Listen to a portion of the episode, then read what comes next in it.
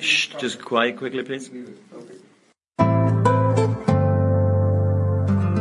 Das ist die Big Show, der zuverlässige Einfädler im Stangenwald der sonst so großartigen deutschsprachigen Sportpodcasts.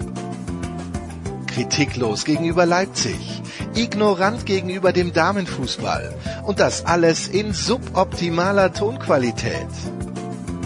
Was helfen da schon namhafte Gäste? Hey guys, it's Michaela Schifrin. Hallo, hier ist Roger Fedor. Hallo, mein Name ist Harald Schmidt. Hallo, hier ist Thomas Müller.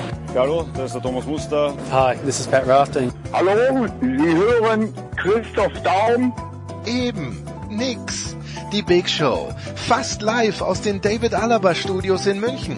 Jetzt. Ihr hört Sportradio 360. Hilft ja nix.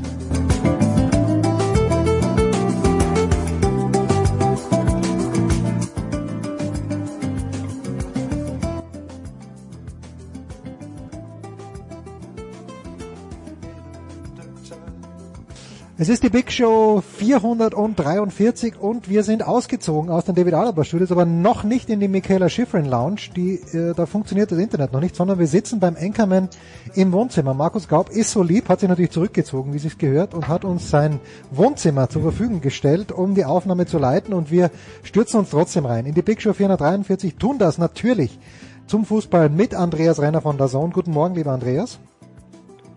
Guten Morgen. Dann mit Alexi Menüsch von der L'Equipe. Guten Morgen, lieber Alexi. Guten Morgen zusammen. Und äh, wir rufen nach längerer Zeit mal wieder an bei Florian Witte in Berlin, ausgegebenem Anlass. Guten Morgen, Florian.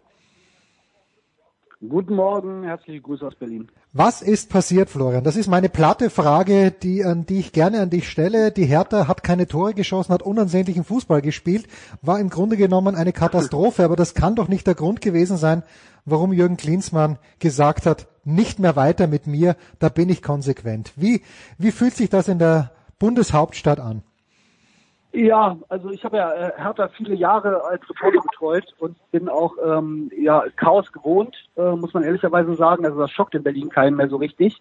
Allerdings ist das, was jetzt hier in den äh, letzten drei Tagen passiert ist, äh, selbst für Hertha-Verhältnisse Chaos einer ganz, ganz, ganz, ganz neuen Dimension. Also ähm, ja, da, ich glaube, man begreift hier erst so ganz langsam, was da eigentlich passiert ist und versucht jetzt Stück für Stück zusammenzufügen, äh, was das denn für die Zukunft bedeutet. Ja konsequent, Alexi. Er hat gesagt, da, da ist er konsequent, Jürgen Klinsmann. Wenn er merkt, es geht nicht mehr, dann hört er eben auf. Ist, ist konsequent auch das Adjektiv, das dir eingefallen wäre, Alexi? Ja, was mich stört dabei bei dieser Entscheidung, die, also ich hätte schon gedacht, dass er bis Saisonende bleibt und dann äh, natürlich vom jeweiligen sportlichen Abschneiden abhängig gemacht, ob er weitermacht oder nicht. Aber wer einen solchen Trainerstab mitnimmt und dann eine Mannschaft so hochkarätig nicht besetzt, aber zumindest verstärkt, zumindest äh, auf der finanziellen Ebene, für knapp 80 Millionen Euro und auf einmal sagt Tschüss. Ich weiß nicht, ob er überhaupt eine Trainingseinheit mit Cunha machen durfte. Lucas Toussaint kommt aus Lyon im Sommer. Nicht? Ja, siehst du. Lucas Toussaint kommt im Sommer. Äh, ähm, auch Jürgen Klinsmann war ein Grund äh, für seine äh, Unterschrift äh, beim lukrativen Vertrag und er wird auch nicht unter Clincy arbeiten dürfen.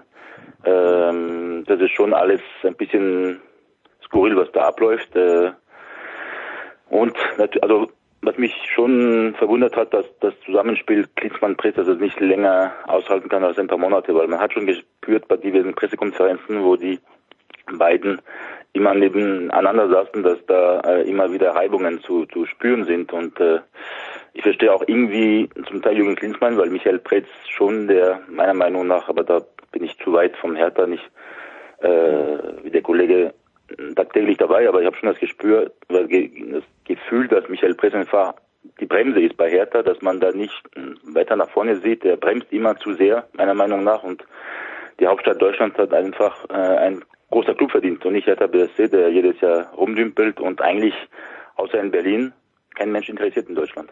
Das ist ein Problem. Andreas, bevor du, bevor du einspringst, aber ist Michael Preetz, Florian, wirklich eine Bremse für Hertha BSC? Wird er mittlerweile als solche ja. wahrgenommen? Ja, also er wird nicht nur als solche wahrgenommen, sondern äh, das ist ja wirklich bemerkenswert. Es gab vor ein paar Wochen, ich glaube, es war im Trainingslager äh, in Florida, wo, wo die Hertha war, hat er selbst in einem Interview sich quasi als Bremse gefeiert. Also das muss man sich mal vorstellen, nicht? Also der Kollege aus Frankreich nimmt ihn jetzt so als Bremse wahr. Nein, der feiert sich inzwischen selbst als Bremse. Er hat gesagt, ja, Jürgen Klinsmann hat große Ideen und das ist toll mit dem Investor, dieses äh, Big City Club ähm, ähm, Vision, die wir haben, aber ich bin der, der hier manchmal auf die Bremse treten muss. Und da sage ich jetzt äh, als jemand, der sehr lange nah dran war und inzwischen noch halb nah dran ist, aber das alles natürlich ganz genau beobachtet, ähm, das braucht Härte alles nicht. Also diese Visionen, die Klinsmann hatte, die sind meiner Meinung nach genau richtig. Ja, wenn man ähm, guckt, wie viel Öffentlichkeit Hertha bekommen hat, wie, wie groß sie äh, bundesweite Schlagzeilen bestimmt haben, das sind alles Sachen, die dem Club ganz lange gefehlt haben. Und das hat diese Klinsmannische Vision natürlich ausgelöst. Ja, und ähm, grau und langweilig war Hertha lange genug, ja. Und äh, sportlich erfolgreich waren sie jetzt trotz dieser Vision von Klinsmann nicht, aber sportlich erfolgreich waren sie auch vorher nicht. Ja, und ich, ich glaube, da braucht man einfach keine Bremse, sondern man braucht Leute mit, mit, mit Vision. Und das ist natürlich ein Problem. Und da sind zwei Kulturen. Einmal diese Visionskultur, dieses amerikanische von Jürgen Klinsmann, gegen Michael Preetz geknallt, der eher gesagt hat, also ich bin der Bremser und das konnte nicht funktionieren. Dass dieser Rücktritt von äh, Jürgen Klinsmann, die Art und Weise, wie er das gemacht hat, ähm, nicht unbedingt guter Stil war, das hat er ja inzwischen selber auch eingesehen, sich gestern da teilweise für entschuldigt. Aber ich glaube, das Ganze kaschiert natürlich, ähm, dass Hertha vielleicht auch ein Problem hat äh, auf, auf der Geschäftsführerebene. Das muss man einfach auch mal so ganz klar sagen. Der Michael Preetz ist seit elf Jahren da. Ähm, seit elf Jahren herrscht ab und zu alle Jahre wieder mal großes Chaos bei Hertha, mal kleineres. Und im Endeffekt ist es so, hat er als Geschäftsführer dieses Chaos verantworten. Und klar ist das auch ein Problem, muss man ganz klar ansprechen. Visionen Andreas und Jürgen Klinsmann, das hat beim amerikanischen Fußballverband eine Zeit lang leidlich funktioniert, aber da hat er nicht täglich auf dem Platz stehen müssen. Jetzt hat er sich hier Alexander Nuri mitgebracht. Ist denn Jürgen Klinsmann nach dieser Episode, Andreas, äh, als Trainer, als Coach, als Head Coach, wie er sich vielleicht sieht, verbrannt mittlerweile? Naja, ähm, weltweit sicher nicht. Äh, in, in Deutschland, glaube ich, wird jetzt erstmal kein Interesse mehr kommen, wenn da, äh, keine Ahnung, fünf bis zehn Jahre Gras drüber wachsen. Dann kann man vielleicht noch mal reden. Äh, aber ähm, also äh, kurzfristig äh, hier in Deutschland sehe ich nicht. Ist halt auch die Frage, ob er das überhaupt will. Ja. Ähm, ich, ich glaube, äh, was die Situation bei Hertha BSC angeht, im Prinzip kann man das runterbrechen, dass das zugrunde liegende Problem, wenn wir jetzt mal die Persönlichkeiten Klinsmann und Preetz im Prinzip äh, komplett rausnehmen. Die, die Schwierigkeit ist, wir haben hier zwei unterschiedliche Strömungen im Verein und auf der Ebene Sportdirektor, Geschäftsführer, Trainer funktioniert die Zusammenarbeit nicht. Und da haben wir schon, ich weiß nicht, an dieser Stelle 157 Mal in verschiedenen Konstellationen drüber geredet. Das kann nicht funktionieren. Das kann nicht funktionieren, wenn auf diesen Ebenen nicht alle an einem Strang ziehen und nicht alle das Gleiche wollen. Ansonsten gibt es Streitigkeiten, es gibt Kompetenzgerangel. Klinsmann wollte äh, Preetz ja offensichtlich diverse seiner, äh, seiner Kompetenzen wegnehmen und selbst äh, in der in der nächsten Saison eine größere Rolle spielen und als er das nicht bekommen hat, ist er zurückgetreten. Das kann man konsequent finden. Äh, das passt auch zu dem, was ich von Klinsmann bis jetzt so mitbekommen habe, dass er nämlich versucht, seine Vision durchzusetzen. Es ist auch nicht falsch, dass einer seine Vision durchsetzen will. Es muss aber auch nicht heißen, dass die Vision von Herrn Preetz falsch ist. Man muss sich nur für eine entscheiden. Man kann nicht zwei Sachen gleichzeitig machen. Und natürlich wird das Ganze ähm, befeuert dadurch, dass Klinsmann ja im Prinzip der Mann war vom Investor. Das heißt, der Investor hat einen Haufen Geld, dass der Verein äh, große Fortschritte macht und Klinsmann war das Gesicht dieses äh, die, dieses Projektes. Der wird dann also in den Verein reingesetzt und natürlich sind die, die da waren und äh, vorher schon gearbeitet haben, die erste Reaktion ist natürlich, was kommt denn da jetzt einer und sagt uns, was wir machen sollen, weil die waren mit Sicherheit zufrieden mit der Arbeit, die sie bis dahin gemacht haben und fanden sie äh, fanden sie gut. Und dass jetzt dann quasi da drüber planiert wird mit der äh, ähm, mit der Dampfwalze, das äh, hat bestimmt für keine äh, für keine Begeisterung gesorgt. Und das sind einfach Vorgänge in einem Verein, wo es mich nicht wundert, dass es jetzt dann irgendwann mal kracht. Äh, was Klinsmann halt in den Sand gesetzt hat, ist, dass er den Investor offenbar nicht mitgenommen hat, weil äh, der hat sich ja jetzt inzwischen auch von ihm abgewendet und äh, gesagt, ja, also so hatte ich mir das nicht vorgestellt und äh, die, die, ähm, den ersten Plan, dass Klinsmann in den Aufsichtsrat zurückkehrt bei Hertha, der ist ja dann offensichtlich auch wieder kassiert worden und zwar vom Investor höchstpersönlich. Dieser Investor, Florian, was kannst du uns äh, über sein Wirken bei Hertha BSC erzählen? Also ich, wir haben hier in München ja den sehr sympathischen Herrn Ismail gehabt, der, den gibt's sogar immer noch, den die 60er ausgenommen haben wie eine Weihnachtsgans und der ganz schlecht beleumundet ist, aber im Grunde genommen haben sie dem 60, 70 Millionen Euro gestohlen und sind jetzt in der dritten Liga. Aber was, was kannst du uns über Lars Windhorst erzählen? Ja, also er hat natürlich ähm, erstmal ist er ja in Deutschland kein Unbekannter gewesen, ähm, war aber lange Jahre ist er überhaupt nicht mehr in der Öffentlichkeit so richtig aufgetaucht und dann kam er knallauffall zu Hertha ähm, und hat da jetzt äh, über 200 Millionen ähm, schon reingesteckt äh, in zwei Tranchen und ähm, es gibt äh, immer wieder zu hören, das ist alles noch nicht bestätigt, aber es sieht wohl so aus, als ob äh, da hinter den Kulissen daran gearbeitet wird, als ob da nochmal mehr Geld reinfließen soll. Also ähm, nach allem, was man hier aus Berlin sagen kann, ist A, der scheint das wirklich, wirklich ernst zu meinen ähm, und ähm, setzt da auch alles gegen alle möglichen Widerstände, die es vielleicht gibt, durch.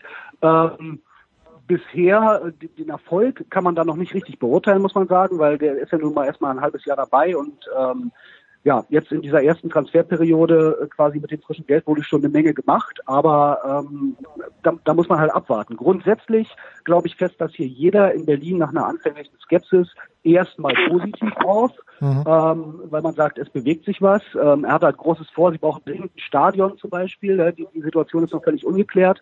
Sie wollen nicht mal im Olympiastadion spielen und alles sowas ist natürlich ohne so einen strategischen Partner oder jetzt wie es ist ein Investor nicht möglich. Von daher grundsätzlich positiv. Allerdings hat dieses ganze Klinsmann-Drama jetzt natürlich auch wieder dazu beigetragen, dass man sagt, oh Gott, geht das doch wieder alles in die falsche Richtung, weil, äh, wie Andreas schon sagte, das war ja, Klinsmann war ein Windhorstmann, der wurde von ihm installiert.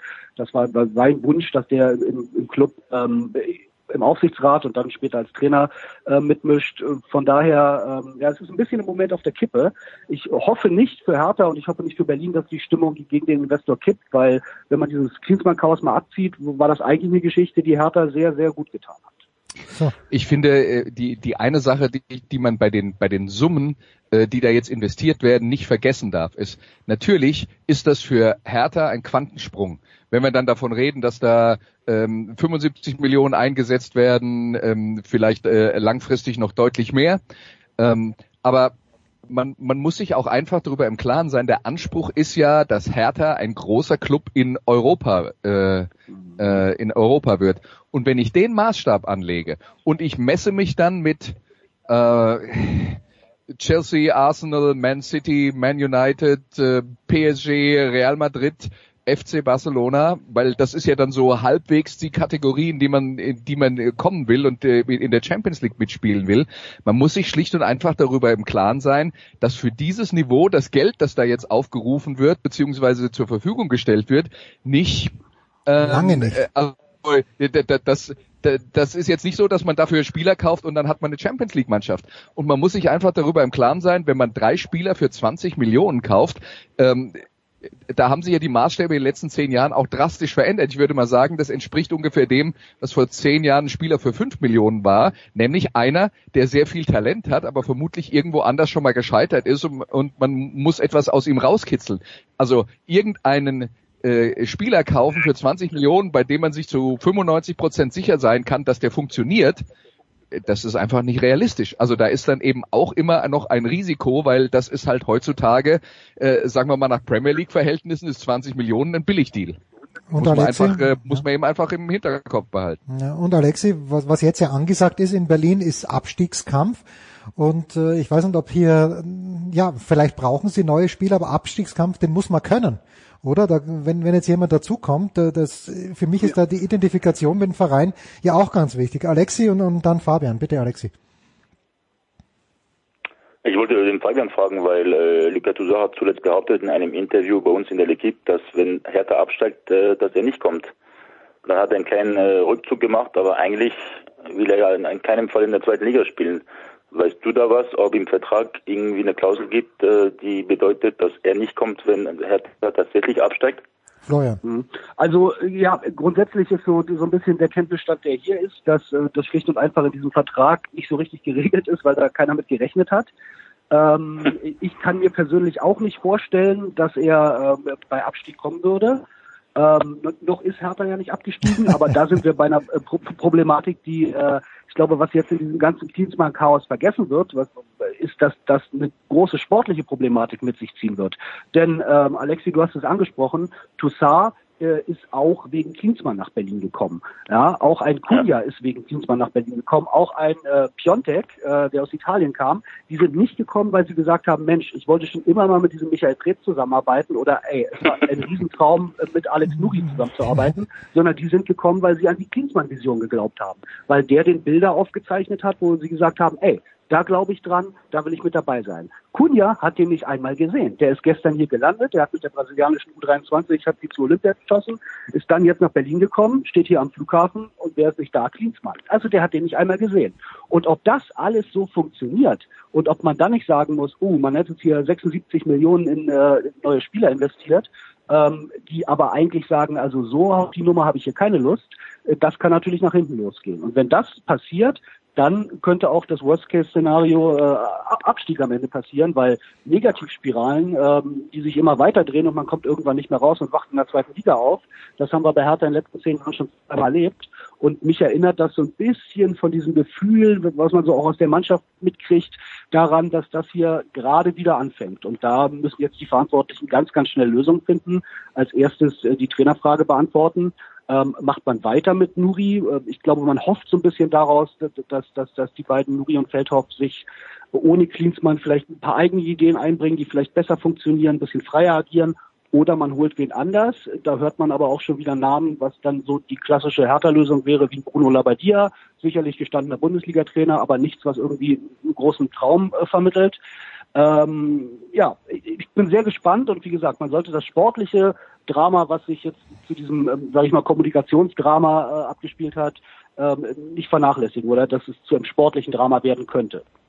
Also was die Trainergeschichte angeht, da wäre jetzt für mich, ähm, um dann ein, ein bisschen zu widersprechen, für mich wäre nicht der entscheidende Punkt, dass man jetzt irgendjemand findet, der einen großen Namen hat und große Träume repräsentiert, ähm, sondern das versuche ich auch, auch immer wieder an diesen Stellen dann anzubringen. Für mich geht es darum, dass der Verein erstmal eine Idee bekommt, welche Art von Fußball er spielen will. Und wenn er das weiß, dann verpflichtet er einen Trainer, der diese Art von Fußball spielen lässt.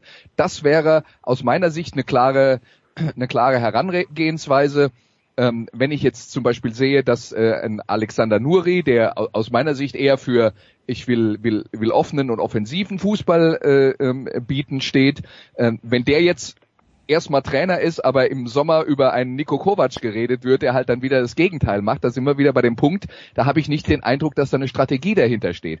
Was natürlich auch wieder daher kommen kann, dass es gibt die Investorseite gibt, es gibt ich nenne es jetzt mal die Prez-Seite oder die klassische Vereinsseite, die müssen sich halt erstmal einig werden, was sie wollen. Und wenn sie sich darüber einig sind, was sie wollen, dann können sie auch die entsprechenden Leute verpflichten.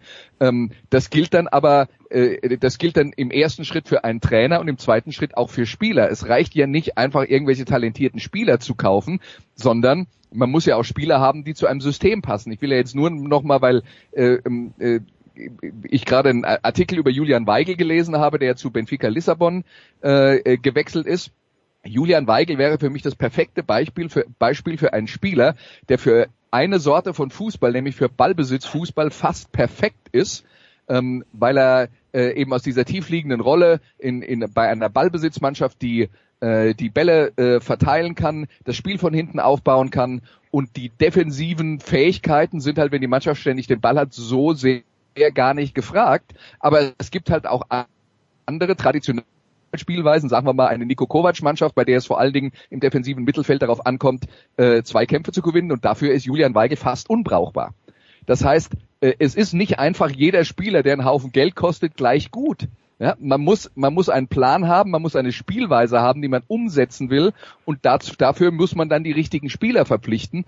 Ähm, und äh, das kann man nicht, wenn man äh, wenn man drei oder vier gegenläufige Visionen im Verein hat. Man muss sich erstmal auf eine Linie einigen. Und das müssten halt die Seiten Bindhorst und Brez oder wie man die jetzt nennen will, müssen das halt mal auf die Kette kriegen. Und alle anderen Entscheidungen müssen dann danach kommen.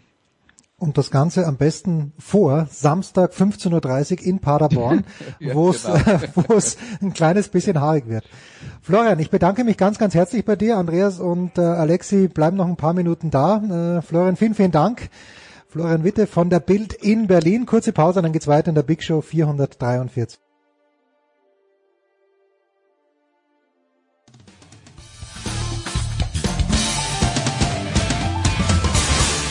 Bonjour, c'est Pierre Gerber, vous êtes sur Sport Radio 360.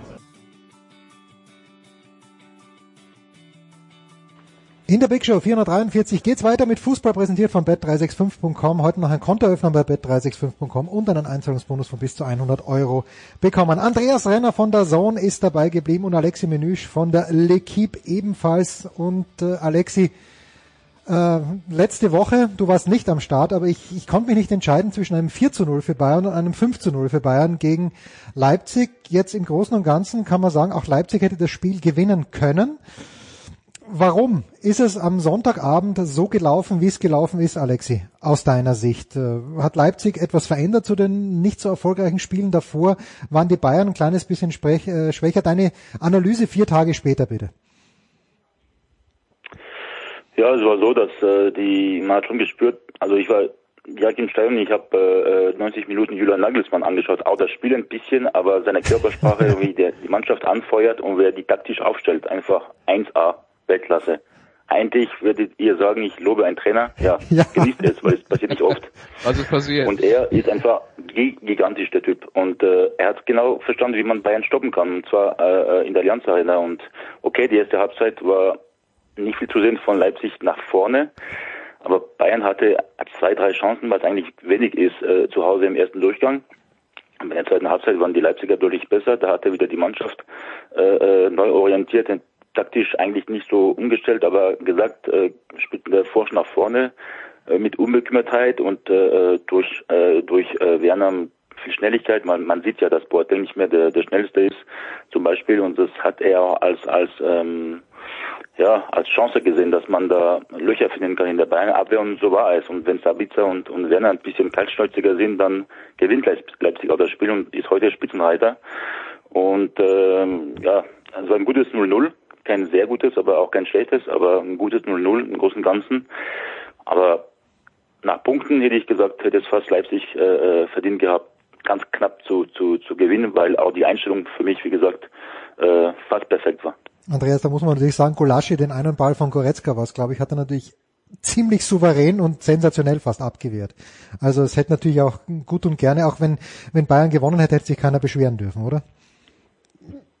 Ja, äh, aber äh, das äh, ich meine, dass du äh, in München auftrittst als äh, Auswärtsmannschaft, egal wie gut du bist und äh, der FC Bayern nicht ein paar Chancen hat, äh, um, um Tore zu machen. Also sagen wir mal, mit Ausnahme des Spiels gegen FC Liverpool in, in der Vorsaison mhm. ist es dann doch eher selten äh, gelungen, dass andere Mannschaften den Gegner so einbremsen. Also es ist mit Sicherheit ein, ein, äh, kein schlechter Punkt für, für Leipzig, weil äh, die Erwartung war ja tatsächlich bei vielen Leuten dann so, ah, das wird wieder so wie immer, nämlich Leipzig hat keine Chance gegen Bayern.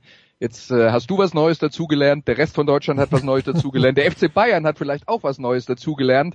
Und das Gute für uns ist ja, ich meine, wir haben jetzt eine Tabellenspitze ähm, mit einem ersten mit 43 Punkten, einem zweiten mit 42 Punkten und einem dritten mit 39 Punkten und der vierte hat auch 39. Das heißt, wir sind jetzt mittlerweile ähm, äh, mittlerweile Mitte Februar und wir haben immer noch ein ziemlich offenes Meisterschaftsrennen äh, insofern ist doch jetzt äh, ist doch jetzt erstmal alles gut. Aber klar ist natürlich, äh, das war jetzt für Leipzig erstmal so weit gut. Jetzt kommen halt die anderen Herausforderungen.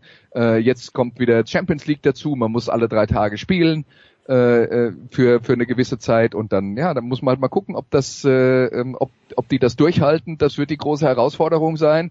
Da ist der FC Bayern sicher insgesamt immer noch besser aufgestellt äh, auf dem äh, auf dem höchsten Niveau sowas äh, durchzuhalten. Aber ja, äh, ich sehe trotzdem nicht, dass wir im März schon den deutschen Meister küren und das hatten wir ja schon. Apropos Champions League, Alexi. Ich bin am Samstagabend äh, mitten im Umzug weggefahren, als Dortmund gerade mal wieder in Führung gegangen ist in Leverkusen. Haben mir gedacht, okay, das spielen sie jetzt aber hoffentlich einigermaßen sicher runter. Haben sie nicht gemacht. Und am Dienstag geht's gegen PSG. Ich weiß, du, du wirst nicht zwei Trainer in einer einzelnen, einzigen Sendung loben, aber Thomas Tuchel wird sich die Dortmunder natürlich extrem genau angeschaut haben.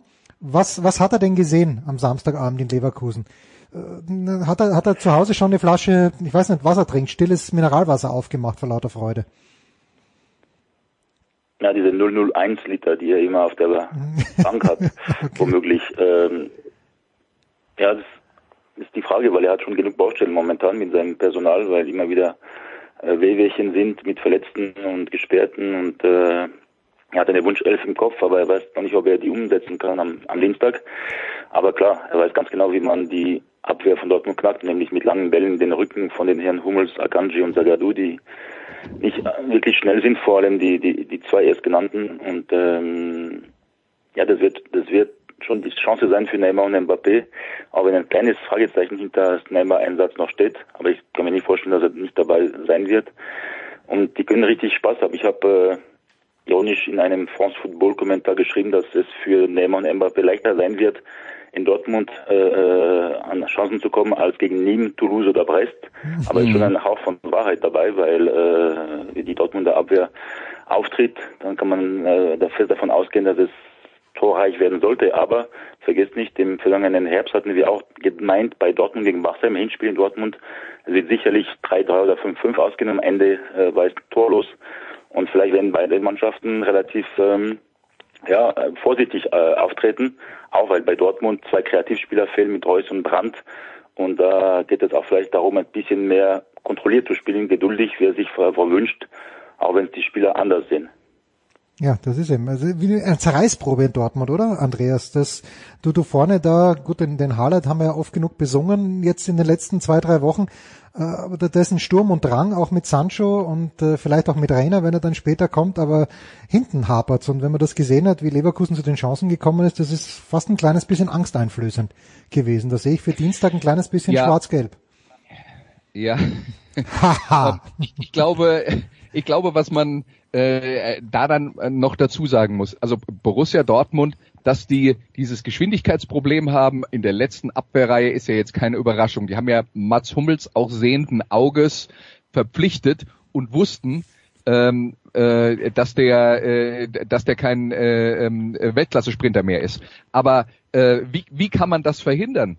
Dass diese Bälle in den Rücken der Abwehr gespielt äh, werden. Man muss vorne konsequent pressen und den Ballführenden nicht die Zeit geben, diese Bälle zu spielen. Das ist der Schlüssel dabei und daran hapert's. Ja? Dieses, dieses System von, von Borussia Dortmund. Wir, wir können natürlich immer über die Innenverteidiger reden und was die alle nicht können.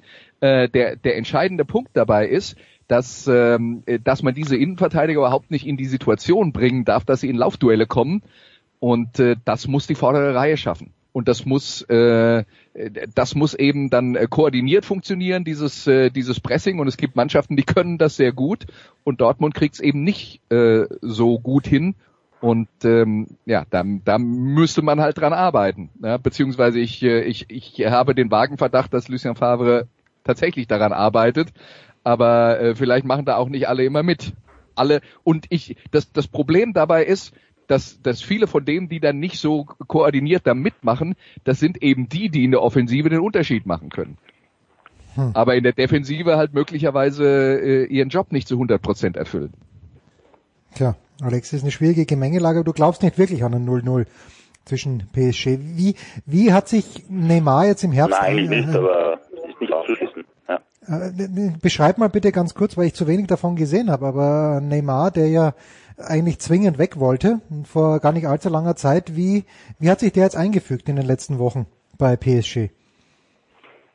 Ja, komplette Wandlung, äh, auch bei den Fans wieder sehr nicht beliebt, ist nicht Publikumsliebling wie in Santavati, aber trotzdem sehr geschätzt und sehr respektiert, weil er auch Leistung bringt. Er schießt fast in jedem Spiel ein Tor oder ähm, ist bei einer Vorlage entscheidend. Äh, identifiziert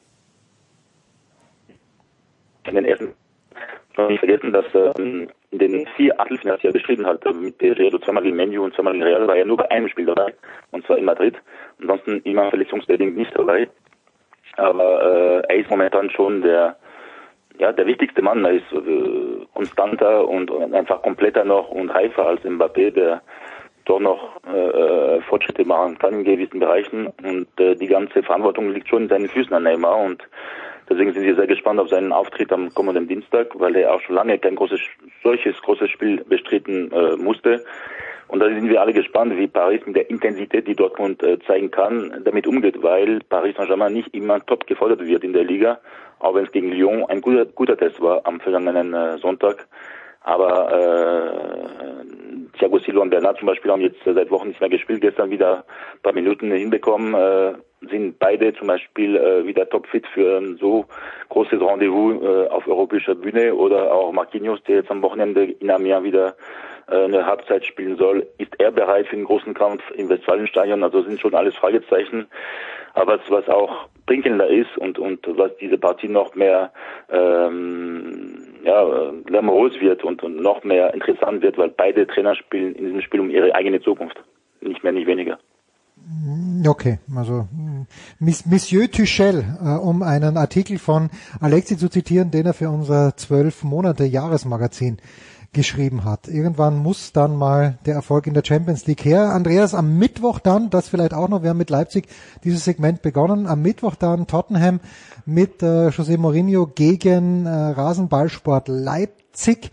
Vor dem Spiel bei den Bayern hätte ich gesagt, der Mourinho, der alte Fuchs, der wird sich da irgendwas ausdenken, was den Leipzigern keinen Spaß macht. Wie siehst du diese Begegnung? Jetzt bin ich ein kleines bisschen zuversichtlicher, ja, was die Leipziger angeht. Ja, das, das wird er vielleicht. Der wird sich was ausdenken, was den äh, Leipzigern keinen Spaß macht. Aber ich glaube, was man bei der ganzen Sache nicht, äh, nicht unterschätzen darf, ist, äh, dass äh, José Mourinho äh, als allererstes Mal jetzt in Tottenham auch äh, noch kein Konstrukt auf die Beine gestellt hat, das Woche für Woche konstant funktioniert. Hm. Und äh, das ist Punkt eins. Und Punkt zwei ist, dass José Mourinho in den letzten Jahren ja auch seine äh, die, diese Magie, die er mal früher hatte, äh, die, die ist ja die auch böse gebrockelt, äh, gebröckelt in den äh, in den letzten Jahren, weil da doch diverse Trainerstationen waren, wo wo eben das, was er sich so auf die Fahne geschrieben hat, nämlich ich spiele ähm, ich spiele ergebnisorientierten Fußball und das Ergebnis, ähm, das rechtfertigt alles, aber die Ergebnisse waren halt immer da. Das ist ja jetzt auch nicht mehr so wahr. Ja? Äh, also die, die Zeit in Manchester war nicht erfolgreich. Bei Tottenham geht es, sagen wir mal, durchwachsen los. Äh, ist jetzt also nicht so, dass ich heutzutage auf einen José Mourinho äh, schaue und sage, boah, der kann aber jeden Gegner stoppen. Das, das will ich erstmal sehen. Insofern glaube ich, dass da die Chance für äh, für Leipzig gar nicht so schlecht ist und äh, dass äh, Nagelsmann zum Beispiel jetzt in München in der Lage war, einen Gegner auswärts unter Kontrolle zu halten, so dass es nicht ein Chancenfestival für die Bayern war, so dass man eine realistische Chance hat, zu Null zu spielen. Das ist ein, ein, ein guter Schritt nach vorne. Und ähm, wenn wir jetzt über die Qualitäten der Trainer reden, würde ich jetzt auch nicht mehr, also ich weiß, Mourinho ist eine Trainerlegende und so weiter und so fort, aber wir dürfen halt auch nicht vergessen, äh, dass einige seiner äh, größten Erfolge schon äh, sehr lange her sind und ähm, da würde ich jetzt nicht zwangsläufig sagen, dass, äh, dass Tottenham den, den klar besseren Trainer hat.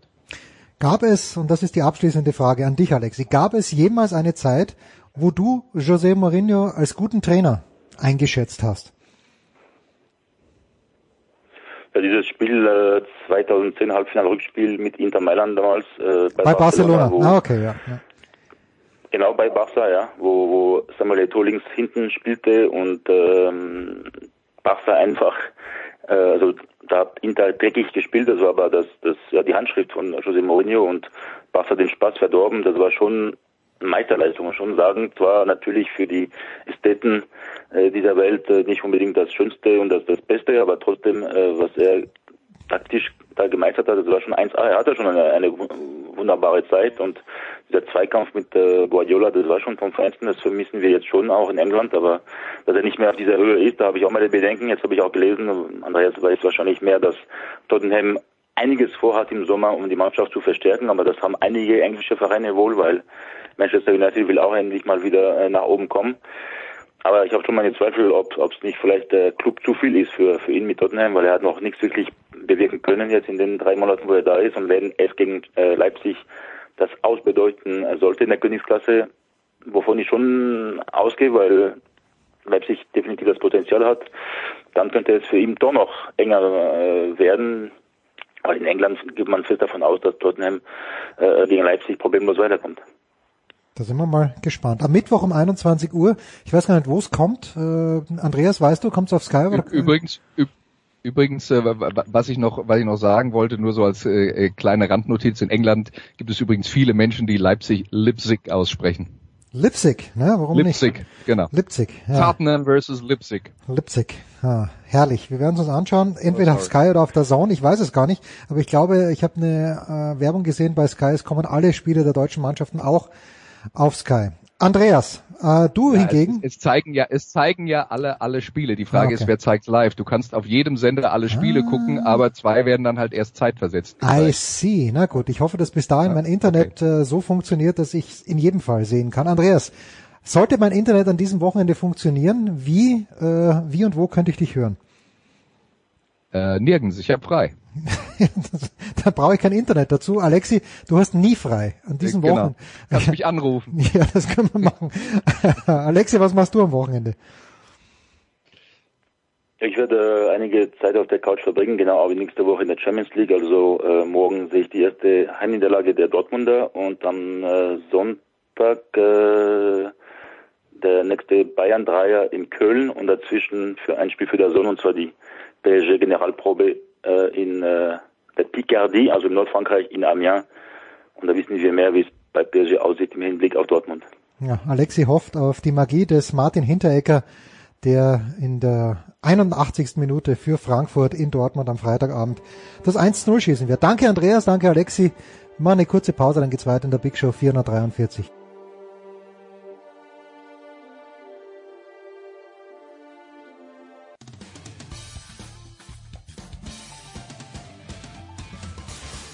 Servus, das ist der Felix Neureuter und ihr hört das Sportradio 360.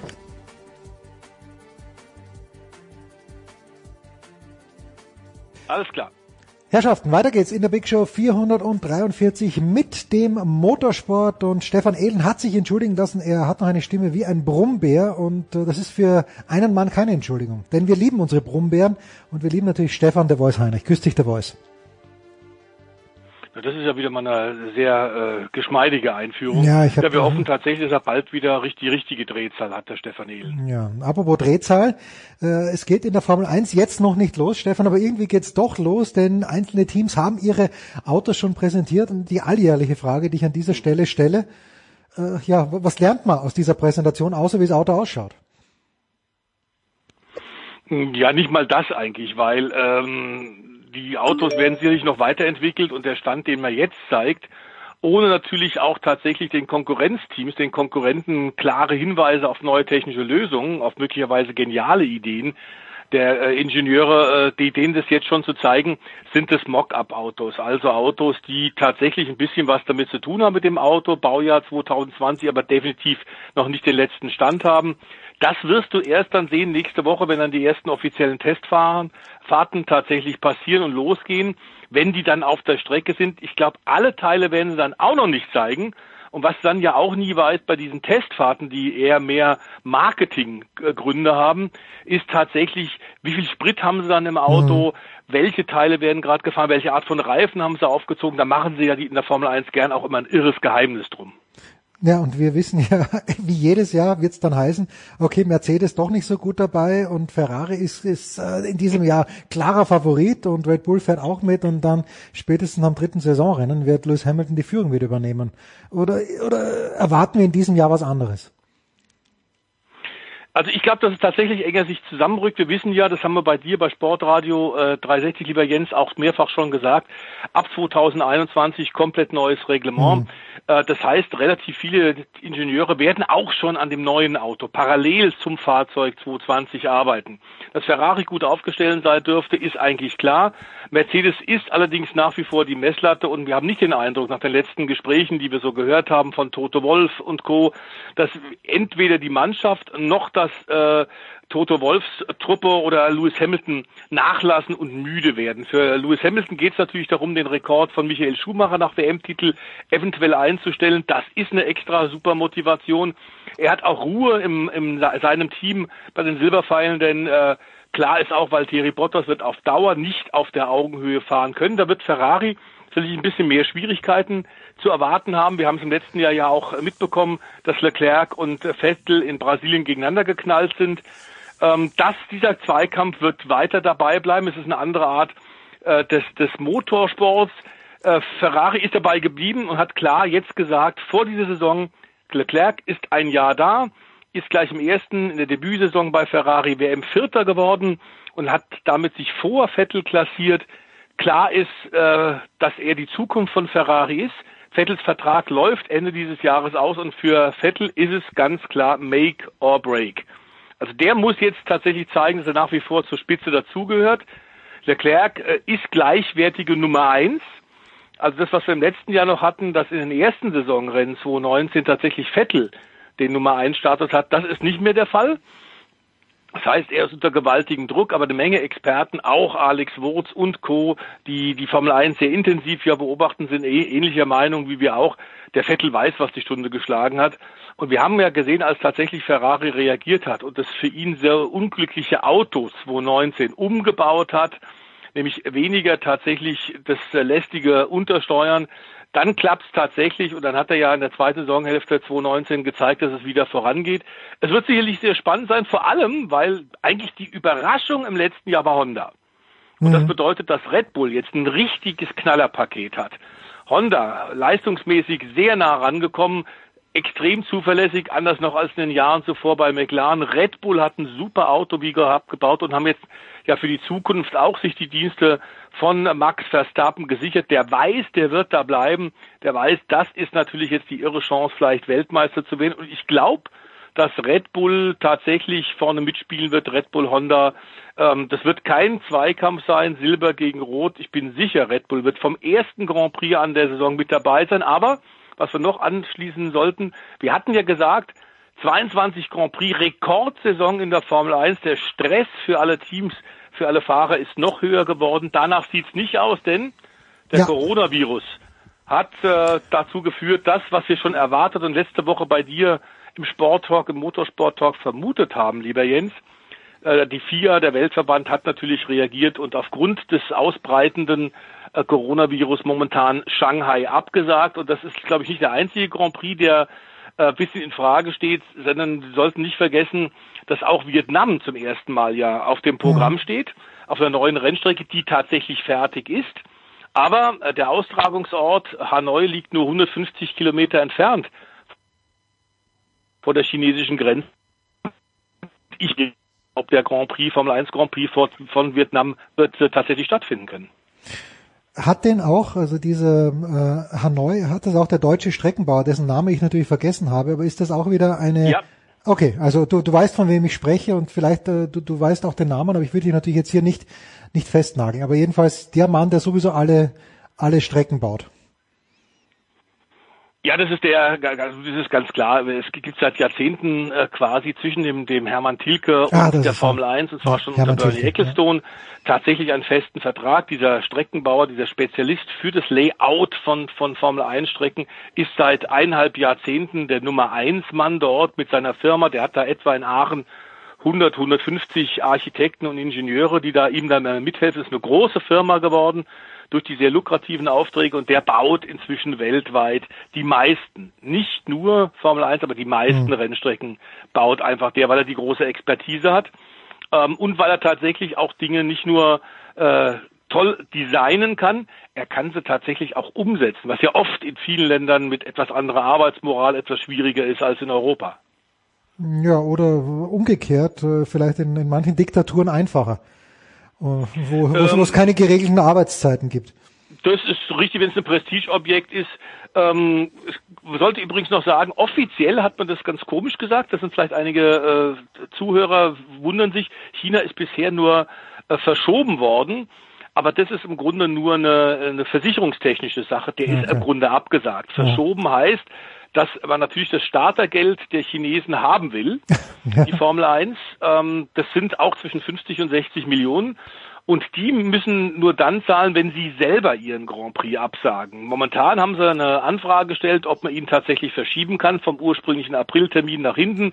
Aber bisher ist völlig klar, der weitere Verlauf des Jahres im Sommer, Herbst ist so voll, kein anderer will seinen Termin hergeben, nicht Sochi, da wurde darüber diskutiert, nicht Abu Dhabi, die wollen natürlich ganz klar das Saisonfinale auch wie äh, im letzten Jahr 2019 auch 2020 haben. Also da ist einfach kein Weg vorbei und jetzt wartet man eigentlich bis zur endgültigen Absage, solange bis die äh, chinesischen Veranstalter selbst einsehen, hm, wird nichts und dann kriegt die Formel 1 trotzdem das Geld. Hm.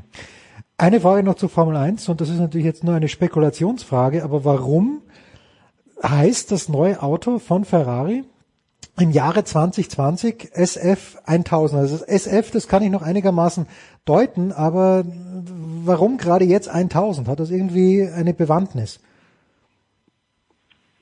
Also ist es so, dass prinzipiell bei den Bezeichnungen der Autos gerade in der Formel 1 oft auch immer ein großes Geheimnis drum gemacht hm. wird. Bei Ferrari ist es üblicherweise so, dass die durchnummerieren und zwar sämtliche ja, neuen Autos, ja. die Maranello verlassen, nicht nur Rennautos, sondern auch Straßenfahrzeuge kriegen eine Nummer und das wird meistens chronologisch gemacht, es sei denn zum Beispiel Enzo Ferrari soll gehuldigt werden, der Gründer der Scuderia, äh, weil der ein rundes Jubiläum hat, Todestag 100 oder irgendwas, dann wird ein Sondermodell hergestellt, dann kriegt es eine extra äh, Nummer.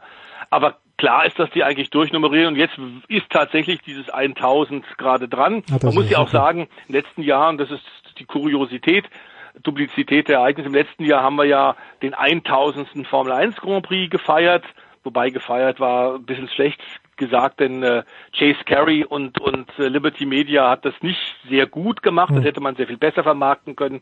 Und wenn wir bedenken, dass Amerikaner eigentlich was Show-Events, wir haben es gerade beim Super Bowl gesehen, äh, durchaus ein Händchen haben und äh, sehr viel Verständnis dafür haben, war das eigentlich etwas enttäuschend. Da hätte man mehr draus machen können. Ja. Und wir verschlagen ja wie eigentlich jede Woche noch schnell die Brücke zur DTM, denn ein Mann, der, mhm. wo wir letzte Woche und dann letztes Jahr gedacht haben, okay, schön, dass er wieder da ist, nämlich Robert Kubica. So richtig gut gelaufen ist es nicht im Sauber Alfa Romeo. Äh, du schreibst mir, er ist vielleicht in der DTM. Wie, wie viel äh, Unabwägbarkeiten gibt's da noch? Wie sicher ist das, dass Robert Kubica nächstes Jahr in der DTM fährt? Du, da sind wir Jens von den Ereignissen, äh, ich habe dich gestern informiert, äh, etwas äh, überrascht worden, aber klar ist, es gab heute eine Pressekonferenz, heute Donnerstag um 11 Uhr. Äh, wir zeichnen auf um 13 mhm. Uhr und äh, 11 Uhr in Warschau Pressekonferenz mit dem großen Sponsor äh, PKN Orlen, das ist eine Mineralölfirma aus Polen, die Kubica seit Jahren unterstützt. Im Übrigen ist Robert letztes Jahr für Williams gefahren oh, und ist jetzt momentan dritter äh, Fahrer bei tatsächlich der Ex-Saubertruppe Alfa Romeo. Und warum? Weil da Frederic Vasseur am Ruder ist. Der ist ja Teamchef der Alpha Sauber Formel 1 Truppe und der war schon 2015, 2016 mit einem DTM-Team, damals war er noch Teamchef von ART, in der DTM mit dabei, hat da also durchaus Erfahrung im Tourenwagenbereich und hat damals so Leute eingesetzt wie Lukas Auer, wie Gary Paffett, wie Esteban Ocon, jetzt ja in der Formel 1 und auch wie Felix Rosenquist. Mercedes ist nicht mehr dabei, weil sie sich auf die Formel E konzentrieren und auf die Formel 1. Aber klar ist, dass BMW tatsächlich ein Auto zur Verfügung stellt und deswegen wird also mit dem polnischen Geld des Mineralölkonzerns, der auch in Deutschland so große Tankstellenkette hat und ganz offenbar ein neues Marketingkonzept hat, nämlich mit äh, einer motorsportbezogene Imagekampagne, äh, den Kubica da entsprechend fördert und unterstützt, DTM ist jetzt also sicher, es ist heute verkündet worden. Okay. Und die Kombination Robert Kubica, der ja bei den Testfahrten, den Young Driver Tests, trotz seiner 35 Jahre immer noch als Young Driver und damit mhm. als Rookie gilt in der DTM. Ähm, das war toll, hat er prima gemacht. Äh, klar ist, dass auch die DTM Priorität hat. Sollte es Überschneidung kommen mit seiner Aufgabe als äh, Entwicklungs- äh, und Reservefahrer bei äh, dem Team von Alpha, dem Alpha Sauber Team, dann wird die DTM äh, Priorität haben. Äh, den haben wir also jetzt dabei und das ist natürlich toll, weil damit haben wir quasi neben Timo Glock einen zweiten Ex-Formel 1-Fahrer und ich glaube, dass Robert, äh, dass Gerhard Berger sehr, sehr zufrieden sein wird, den Robert dabei zu haben, denn der ist ein Pop äh, Popularitätsmonster, er ist ein Liebling aller Fans. Er ist sehr offen und ist im letzten Jahr, man muss es sagen, bei dem sensationellen Formel 1 Comeback tatsächlich unter Wert geschlagen worden. Dazu war der Williams einfach zu schlecht. Hm. So, und ich habe ihn gleich in den Sauber reingesetzt, der auch nicht viel besser war. Aber du hast den Namen Lukas Auer schon genannt. Mhm. Auch da gibt's was Neues. Den schaue ich natürlich als äh, meinen österreichischen Landsmann, obwohl ich ihn nicht erkennen würde, wenn er hier in den Außenstudios sitzen würde. Aber bei dem gibt's auch was Neues, Stefan. Was denn? Ja, ja, wie gesagt, der ist jetzt auch dabei, ist ja bisher für Mercedes gefahren, mhm. dann hat Red Bull ihn eineinhalb Jahre unterstützt, als Red Bull Junior ist in der japanischen Formel Nippon gefahren. Da war er aber leider nicht so gut aus verschiedenen Gründen, wie eigentlich von äh, Dr. Helmut Marko, dem Motorsportbeauftragten äh, des äh, Getränkegiganten, erhofft und deswegen hat man diese Verbindung wieder aufgelöst. Damit ist er tatsächlich wieder Herr in der eigenen Sache, des eigenen Geschehens und er hat bei BMW angedockt. Für BMW ist es toll. Wir haben ja hier schon gemeldet vor ein paar Wochen, dass leider Bruno Spengler ausscheidet und äh, tatsächlich jetzt in Amerika fährt, unter anderem 24 Stunden von Daytona. Äh, Lukas Auer hat dessen Platz übernommen. Er ist 25 Jahre alt, kennt die DTM schon aus zwei Jahren, hat da ja bereits mit Mercedes vier Siege, äh, neun Pole Position geholt. Den Speed hat also der Tiroler, der Neffe von Gerhard Berger, gezeigt. Und ich glaube, die Ergebnisse sagen schon deutlich, da hat Gerhard Berger nicht groß mitgeholfen. Der ist einfach so schnell und BMW im letzten Jahr ein bisschen unter die Räder gekommen aufgrund des Durchmarsches von René Rast und Audi. Die müssen was tun, die haben gemerkt, wir müssen ein paar Dinge verändern, also eben auch neue Fahrer. Und ich glaube, mit Lukas Sauer haben sie einen, der hat noch den Biss, der will noch. Auch wenn, glaube ich, müssen wir jetzt sagen, er tatsächlich sich jetzt auf die Tourenwagen konzentrieren sollte, denn ich fürchte für Lukas, äh, der Traum Formel 1 ist ausgeträumt. Ja. Wer träumt, und das ist die Abschlussfrage, wer träumt in Schweden? Denn da steht der zweite Lauf zur Rallye-WM nach der Rallye Monte Carlo. Wer kann groß träumen in Schweden?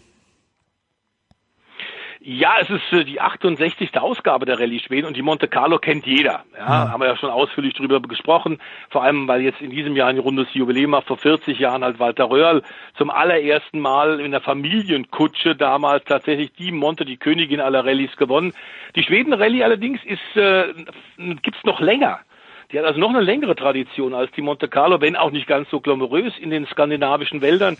Nur die WM-Läufer, die Rallye-WM-Läufe in Finnland und Großbritannien, die fanden häufiger statt als dieser Klassiker in Schweden, der seit 1950 ausgetragen wird und nur ein einziges Mal abgesagt werden musste wegen milder Temperaturen. Und genau das ist wie der allgemeine Wintersport, lieber Jens.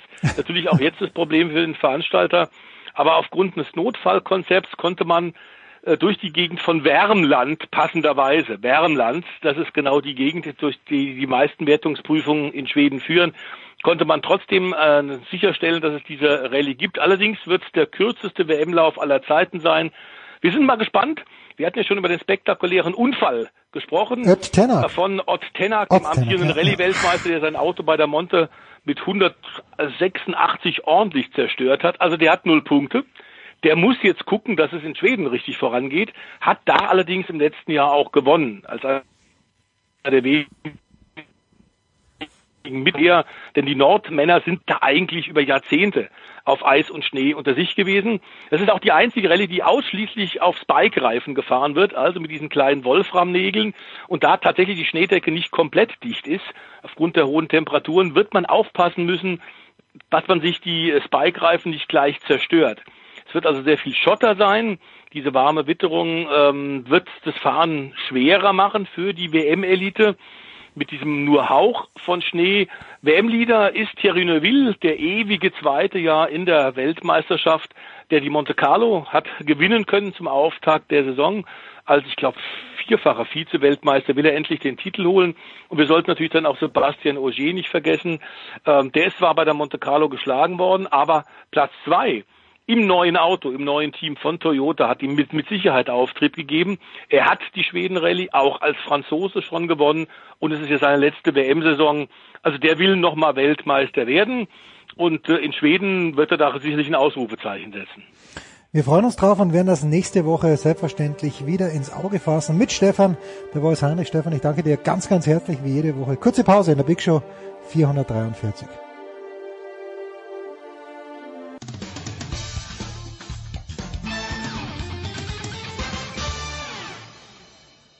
Hallo, hier ist der Thomas Bornstern und ihr hört Sportradio 360.de. Herrschaften, es geht weiter in der Big Show 443 mit äh, Handball, denn es tat sich Großes vor ein paar Tagen, aber auch gestern und brandaktuell. Götzi ist wieder am Start. Markus Götz von Sky. Guten Morgen, lieber Götzi. Hallo.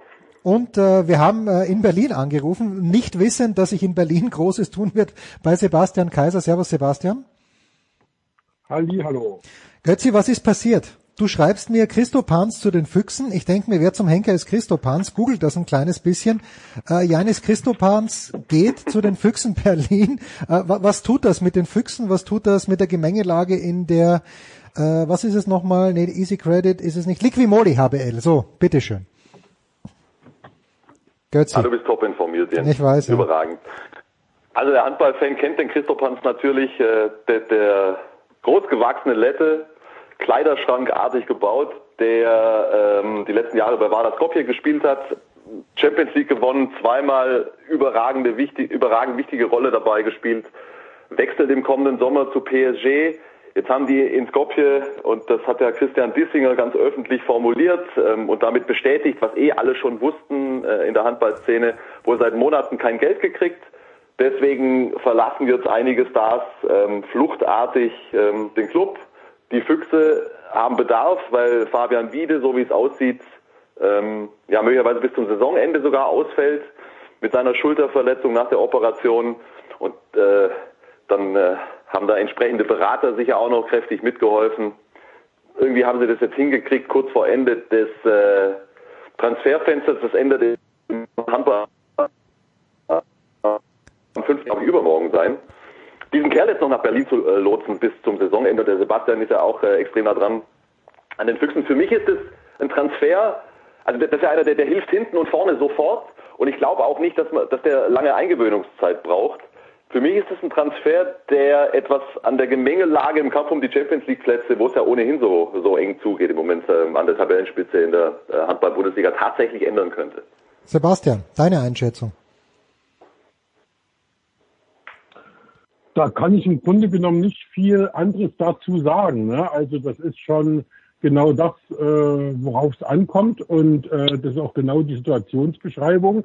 Ähm, der Mann ist 2,15 Meter groß, also der, ich glaube, dass es auch kein Wunder ist, wenn der keine Eingewöhnungszeit braucht, weil der ist größer als alle äh, Abwehrreihen äh, in der Handball-Bundesliga zusammen. Also ich glaube, der braucht nicht mal hochspringen, um seine Würfe anzusetzen. Also das kann unter Umständen echt die Versicherung sein, nächstes Jahr wieder international dabei zu sein und auch äh, den ERF Cup dieses Jahr, das ist eine gute deutsche Tradition, den ERF Cup zu gewinnen, dieses Jahr zu gewinnen.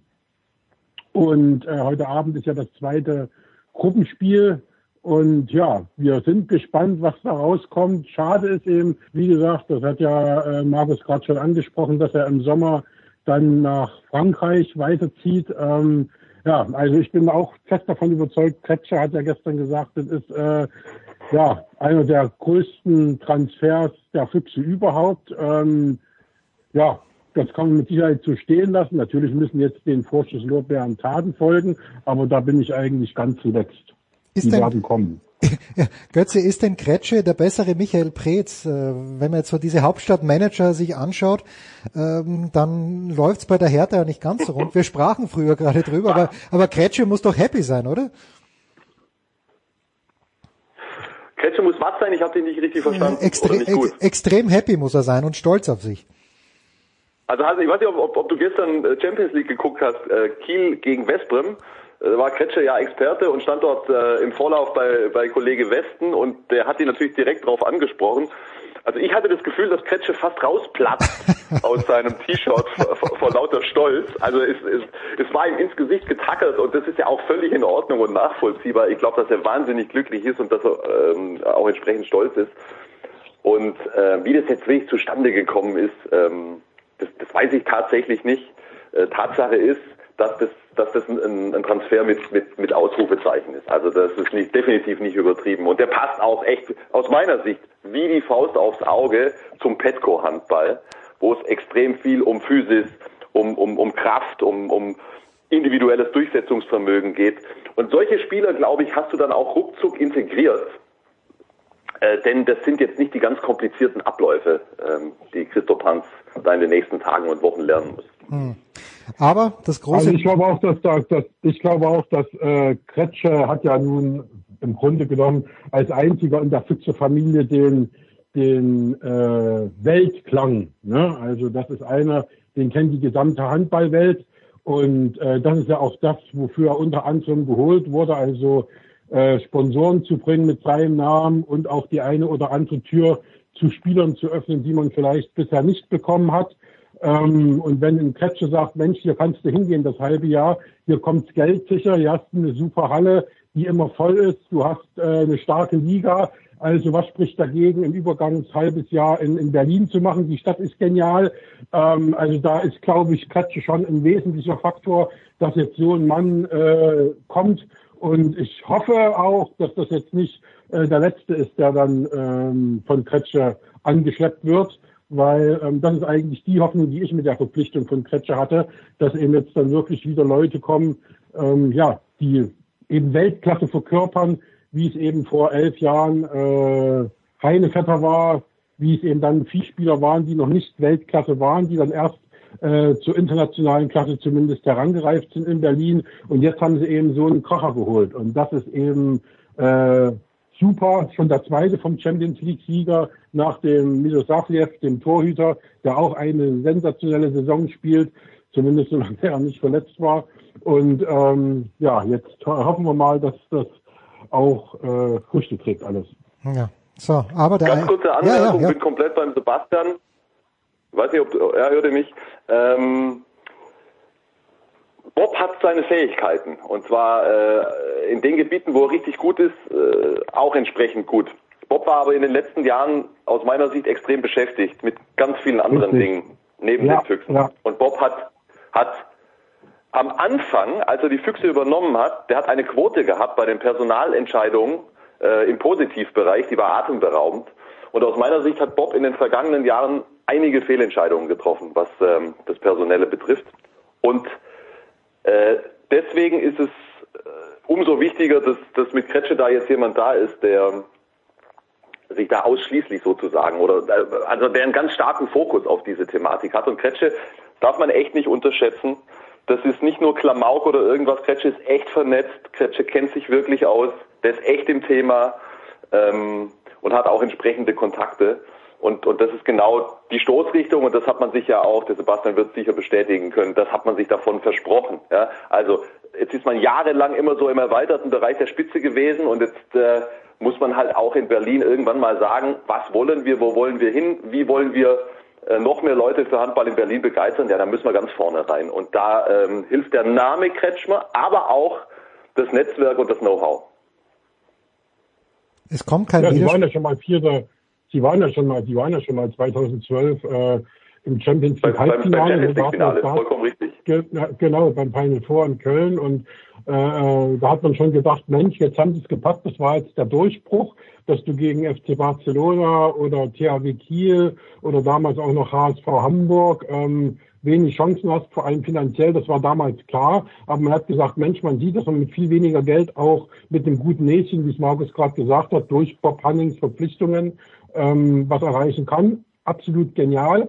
Und ähm, ja, dann ist es aber leider nicht, leider nicht so weitergegangen, wie wir uns das damals alle gewünscht haben. Und äh, wie gesagt, ein großer Knacks, das stimmt auch, da gebe ich Markus recht, war eben, dass Bob dann äh, die Füchse zum Teil aufgeopfert hat für die Nationalmannschaft, indem er äh, erst den Trainer von den Füchsen abgezogen hat zur Nationalmannschaft, Dago Sigurdsson damals, und eben dann sich selbst auch abgezogen hat, ein Stück weit. Und wie gesagt, wenn du in diesem äh, High-Level-Business es nicht hinkriegst, 100 Prozent bei einer Sache zu sein, dann machst du zwei Sachen eben zu 80 Prozent und äh, das ist eben, das ist Mist. Das kann man sich in der heutigen Zeit nicht mehr leisten. Jetzt haben Und wir, man darf natürlich auch nicht vergessen in der Gemengelage, dass, dass die Konkurrenz einfach unfassbar auch war in den vergangenen Jahren. Aber das nur nochmal angemerkt. Also es, es war jetzt nicht, äh, nicht, dass der Eindruck entstünde, die Füchsen hätten, hätte plötzlich, hätten plötzlich alles falsch gemacht, sondern es ist, es ist, es ist äh, einfach auch eine dramatische Konkurrenzsituation. Aber wie, wie auch immer, die Füchse, ähm, äh, also ich bin echt gespannt auf, auf den Rest der Saison. Nicht nur wegen der Füchse. Weiter geht's jetzt. Entschuldigung. Zehn Minuten Handball und kein Wort über Christian Prokop und Alfred Gislason. Götzi, ich hab dich, ich, ja, pass auf Götzi, ich hab dir am Montag war es, glaube ich, habe ich dir eine SMS geschrieben oder war es am Dienstag, keine Ahnung. Warum hast du mich nicht vorgewarnt? Und die Antwort von Markus Nein, das Götz. war am Donnerstag. Am Donnerstag, ja, okay. Das Stimmt, am Donnerstag war es, ja, am Donnerstag. Donnerstag, als es, als es passiert ist. Und was habe ich geantwortet? Sag's ruhig auch. Ja, weißt du, ich kalt erwischt hat. Wörtlich habe ich es nicht mehr, aber du, du, du hattest auch wenig Weil, Idee. äh, weil ich keine, weil, weil ich absolut keine Ahnung hatte. Und äh, soweit ich das mittlerweile überblicke, ging es nicht nur mir so. Okay. Warum? Warum? Hast du schon herausgefunden, es ist eine Woche vergangen? Äh, ich meine, es- ein paar Gründe würden mir vielleicht auch einfallen, aber was hat letztlich den Ausschlag gegeben? Weil eigentlich hieß es ja nach der Europameisterschaft mit Christian Prokopit weitergemacht. Das ist aber echt eine vielschichtige und komplizierte Gemengelage äh, für, für ein paar Minuten Podcast. Was hat letztendlich, äh, letztendlich den Ausschlag gegeben? Letztendlich hat den Ausschlag gegeben, dass Alfred Gislason verfügbar war. Letztendlich hat den Ausschlag gegeben, dass äh, Uwe Schwenker, äh, Präsident der Liga und damit automatisch auch im DHB-Präsidium, ähm, ein sehr mächtiger Mann im deutschen Handball ist. Äh, und der hat äh, einen sehr kurzen Draht zu Alfred Gislason. Die haben ja jahrelang in Kiel zusammengearbeitet. Und ähm, es hat sich, glaube ich, einfach auch eine grundsätzliche Stimmung in jüngerer Vergangenheit ähm, entwickelt in manchen Teilen äh, des Präsidiums äh, gegen die, ich nenne es mal Alleinherrschaft von Bob, der ja jetzt schon ein paar Jahre lang die Dinge extrem bestimmt hat. Und jetzt war Gislason verfügbar und jetzt äh, äh, Schwenker seine Stunde gekommen und äh, es ist ihm gelungen, dort, wo diese Entscheidung gefällt wird über den Bundestrainer, nämlich im DHB-Präsidium, eine Mehrheit dafür äh, zu bekommen und dann haben sie das mal ganz kurz durchgedrückt. Deswegen hat es vor allen Dingen stattgefunden und es hat natürlich auch stattgefunden, weil es in den, wie lange war die Amtszeit jetzt von Prokop? Drei Jahre, oder? Glaube ich, 2017 Zwei hat er Jahre, ja. übernommen. Zwei Jahre. hm. Ja. Zweieinhalb, glaube ich. Ich meine im Sommer 2017, oder? Also es sind zweieinhalb, ist auch wurscht. Dass es zu keiner Zeit ähm, eine, eine, eine äh, ja, vollständige Überzeugung äh, ihm gegenüber gab ähm, in den entscheidenden Bereichen des Handballs in Deutschland. Sebastian. Wie es natürlich gelaufen ist, wie es natürlich jetzt gelaufen ist, es ist, also wir, da könnten wir jetzt wieder zwei Stunden drüber diskutieren. Es, äh, es ist, es ist, es ist der blanke Wahnsinn, echt. Und ähm, du kannst es ja aus ganz unterschiedlichen Perspektiven dir angucken, aus der Pers Pers- Perspektive zum Beispiel von Christian Prokop. Für den muss das so unfassbar bitter sein, weil äh, er ist Christian Prokop und das kann er anbieten und er hat im Rahmen seiner Möglichkeiten, wie ich finde, unglaublich viel probiert, um dieses äh, Profil auszufüllen. Und dann wird dir, dann wird dir äh, erzählt, äh, alles geht normal weiter und ein paar Tage später äh, bist du plötzlich nicht mehr mit dabei. Also aus seiner Perspektive unglaublich bitter. Ähm, jetzt, wenn man es aus einer ganz anderen Richtung anguckt und nur auf Alfred Gislason guckt, dann würde ich jetzt sagen, ich kenne den Alfred schon relativ lange äh, und auch ein bisschen, du kannst natürlich kaum einen besseren kriegen für die Position. Also das, egal von wo du da drauf guckst, du kannst natürlich auch nochmal ganz an den Anfang gehen und sagen, was war das für eine Idee, äh, einen, einen, einen jungen Trainer, der auf dem Weg war, ein richtig guter zu werden, ja, der eine Mannschaft in die Bundesliga geführt hat, der interessante Anlagen und Ideen gezeigt hat.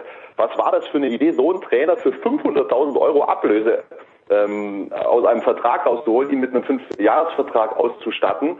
Äh, Also wenn wir das auf Fußball umschlagen, das wäre ungefähr so, wie wenn der DFB äh, einen, einen Trainer für 50 Millionen holt. Ja? Und zwar dann nicht Guardiola und Klopp, sondern einen Jungen, der gerade irgendwas, äh, wie gesagt, in Bundesliga, das, das, das geht nicht.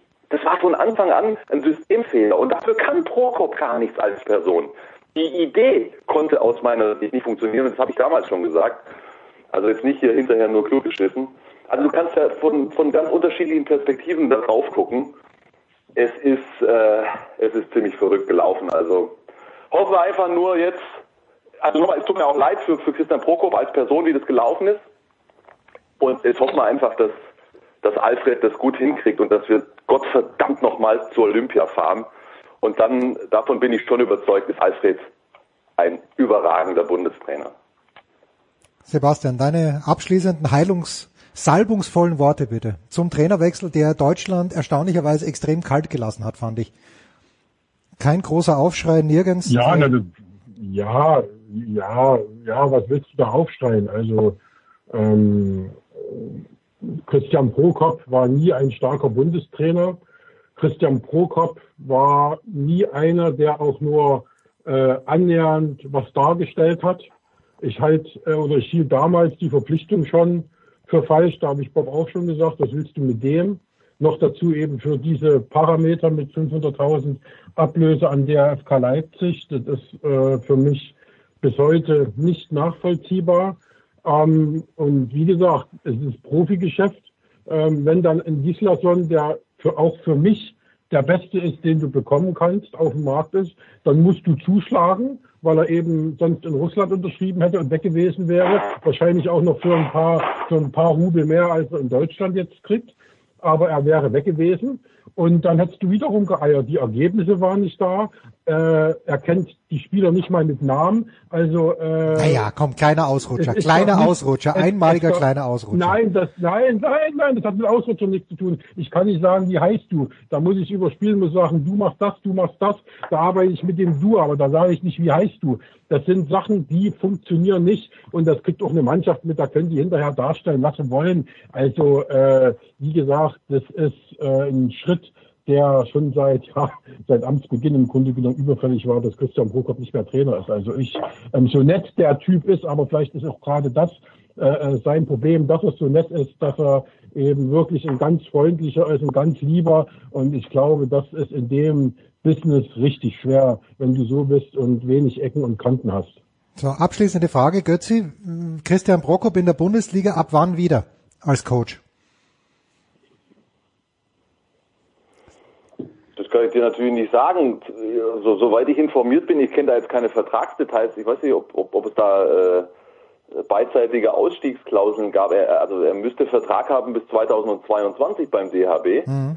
Äh, so, solange diese äh, Vertragssituation nicht geklärt ist. Und da bin ich nicht informiert, ich weiß nicht, ob Sebastian da mehr weiß. Ich glaube nicht, dass das jetzt schon äh, alles geregelt ist. Nein, das ist nicht, äh, nein, das ist nicht geregelt. Die werden sich zusammensetzen, ja, ja. wenn ein Angebot, wenn ein, also es gibt zwei Möglichkeiten. Ähm, sie beschäftigen ihn weiter im Nachwuchsbereich und äh, er sitzt den Vertrag aus. Oder äh, sie machen, sie einigen sich, dass er eben das Geld so lange weiterbekommt, bis es in, das Interesse eines anderen oder eines so. Vereins gibt und äh, dann wird der Vertrag ganz normal aufgelöst und er steigt beim, beim Verein ein. Und ich glaube, das wird nicht lange auf sich warten lassen. Also wie gesagt, Markus hat es schon angesprochen, er ist ja ein Trainer Talent, er ist äh, mit Leipzig aufgestiegen und er wird äh, auch wieder die Chancen der Bundesliga bekommen. Und ich glaube nicht, dass man darauf so lange warten muss. Hm. You heard it here first. Wir werden nicht so lange darauf warten. Wenn dann Dominik Klein in München das äh, Bundesliga-Team der bayerischen Landeshauptstadt aus dem Boden stampft. Mit Christian Prokop als so, Coach. Ja, ja. Das, das wäre mir, äh, bist du, hast, du da schon, hast du da schon Detailinformationen? Nein, aber Dominik Klein ist so auffällig oft in München. Irgendwas muss da doch dahinter sein. Ah, das wäre so vielleicht schön. Dominik Thiem. Ja, der, der, der würde mit seinem persönlichen, äh, mit, ja, mit seinem Einkommen des ersten Quartals, wär, würde er schon eine einigermaßen ordentliche Mannschaft aufstellen können. Ja, schön. Danke Sebastian, danke Götzi. Wir machen eine kurze Pause in der Big Show 443. Dann geht's hier weiter.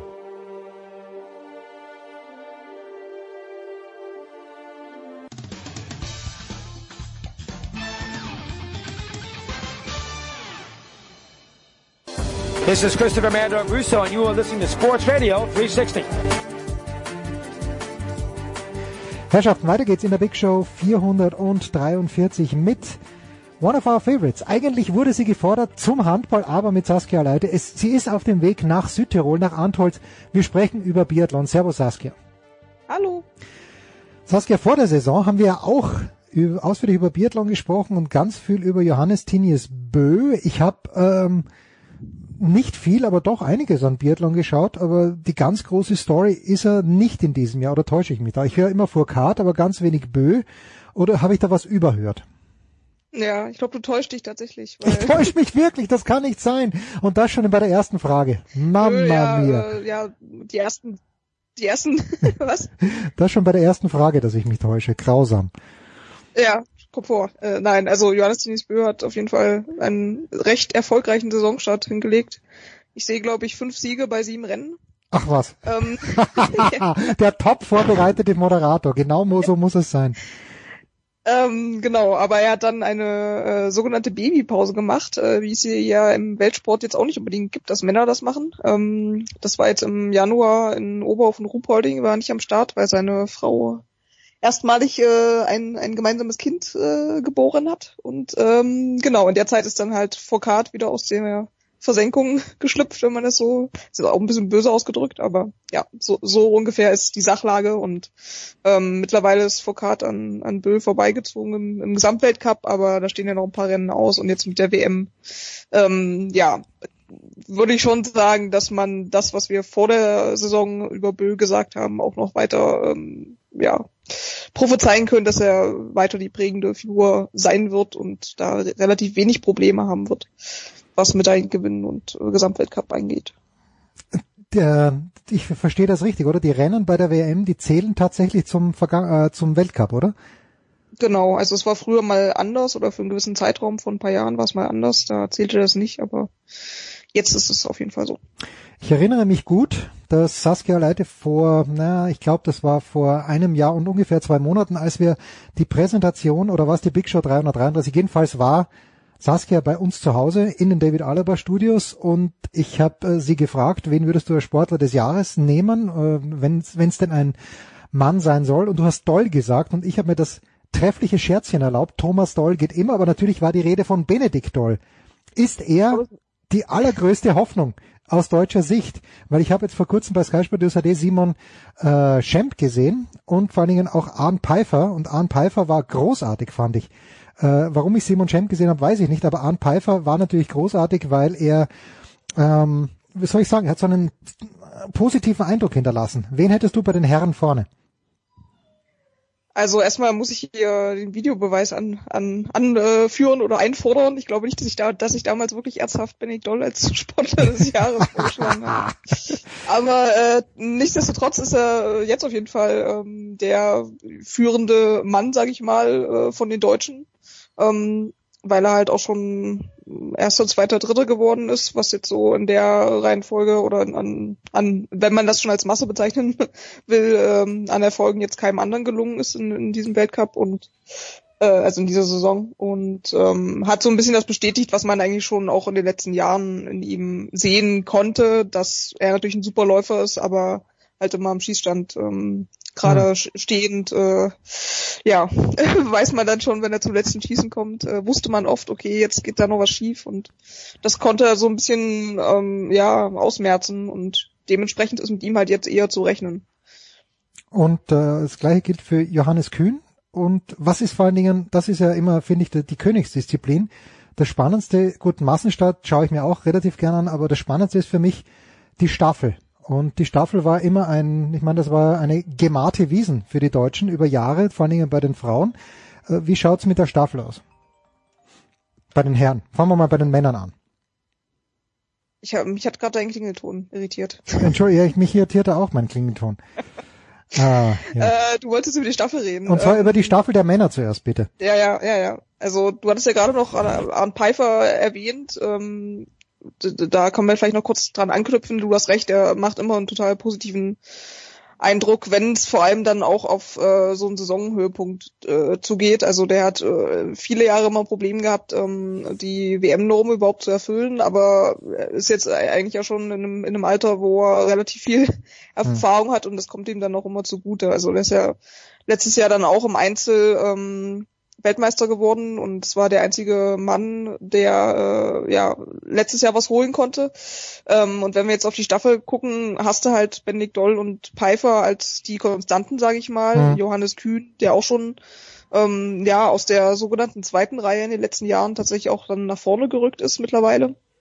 Also das sieht ganz gut aus. Du hast halt auf der vierten Position so eine, ähm, naja, ist eine Wackelposition, weil du Simon Schemp, den du auch gerade erwähnt hast, der ist ja jetzt auch gar nicht mehr dabei. Der war ja im letzten Jahr auch schon, ähm, ja, verletzt, krank ähm, und ist jetzt auch wieder nicht richtig in Form gekommen. Dasselbe gilt, gilt jetzt auch für Erik Lesser.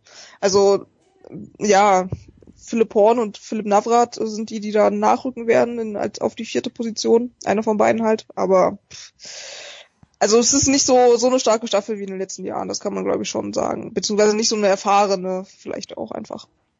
Darf man die direkt? Mh. Und was halt natürlich, wenn du jetzt in den im, im Weltcup guckst, Hm. die ersten zehn ähm, bei den Männern, da sind irgendwie vier Franzosen, vier Norweger und zwischendrin ein Deutscher und ein Russe. So. Also da kann man schon ungefähr sehen, ne, wie, wie sich die Männerkonkurrenz aufstellt, wer die Favoriten sind. Ja, trotzdem Die scheiß Deutschen mal. gehören da sicher nicht dazu. Hm? Ja, komm, das ein, ein, zweimal gut schießen und dann ist immer diese Turniermannschaft, Ja, also- die auch für, für einen Biathlon gilt irgendwo. Also ich sag mal so, der dritte Platz, den würde ich immer bei so einer Männerstaffel offen lassen, aber eins und zwei, da ist es, wüsste ich jetzt erstmal Stand heute nicht, warum da nicht Norwegen und Frankreich die Plätze unter sich ausmachen. Aber für den dritten, ja, sind die Deutschen sicherlich genauso gut dabei wie vielleicht Italiener, Österreicher, weiß ich nicht. Nachdem, nachdem ich mir gerade einen Bart wachsen lasse, darf man bei Eric Lesser wirklich eine direkte Korrelation äh, zum Rasieren seines genialen Bartes ziehen, wo es dann mit den Leistungen bergab gegangen ist. Ich, ich, ich bin mal soweit. Ich sag ja, das muss so sein.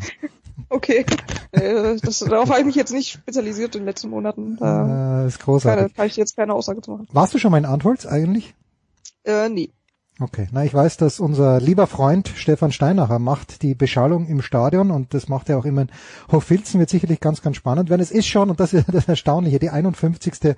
Biathlon-WM. Wir hinken doch die alpinen Skifahrer hinten nach. Du wirst es nicht wissen, Saskia, weil du da noch nicht mal ein Gedanke, du warst zwar ein süßer Gedanke im Hinterkopf deiner Eltern, aber 1978 in Garmisch-Partenkirchen erst die erste ähm, Ski-WM und wenn ich jetzt hochrechne, nachdem die Biathleten jedes Jahr eine WM haben, dann müssten die ein Jahr später eigentlich 79 begonnen haben oder äh, vielleicht sogar erst im Jahr 1980. Da schauen wir dann vielleicht ganz kurz nach. Doch jetzt, ich lese hier übrigens, bei den Männern ist Johannes Tinius Bö das Maß aller Dinge in meiner Recherche.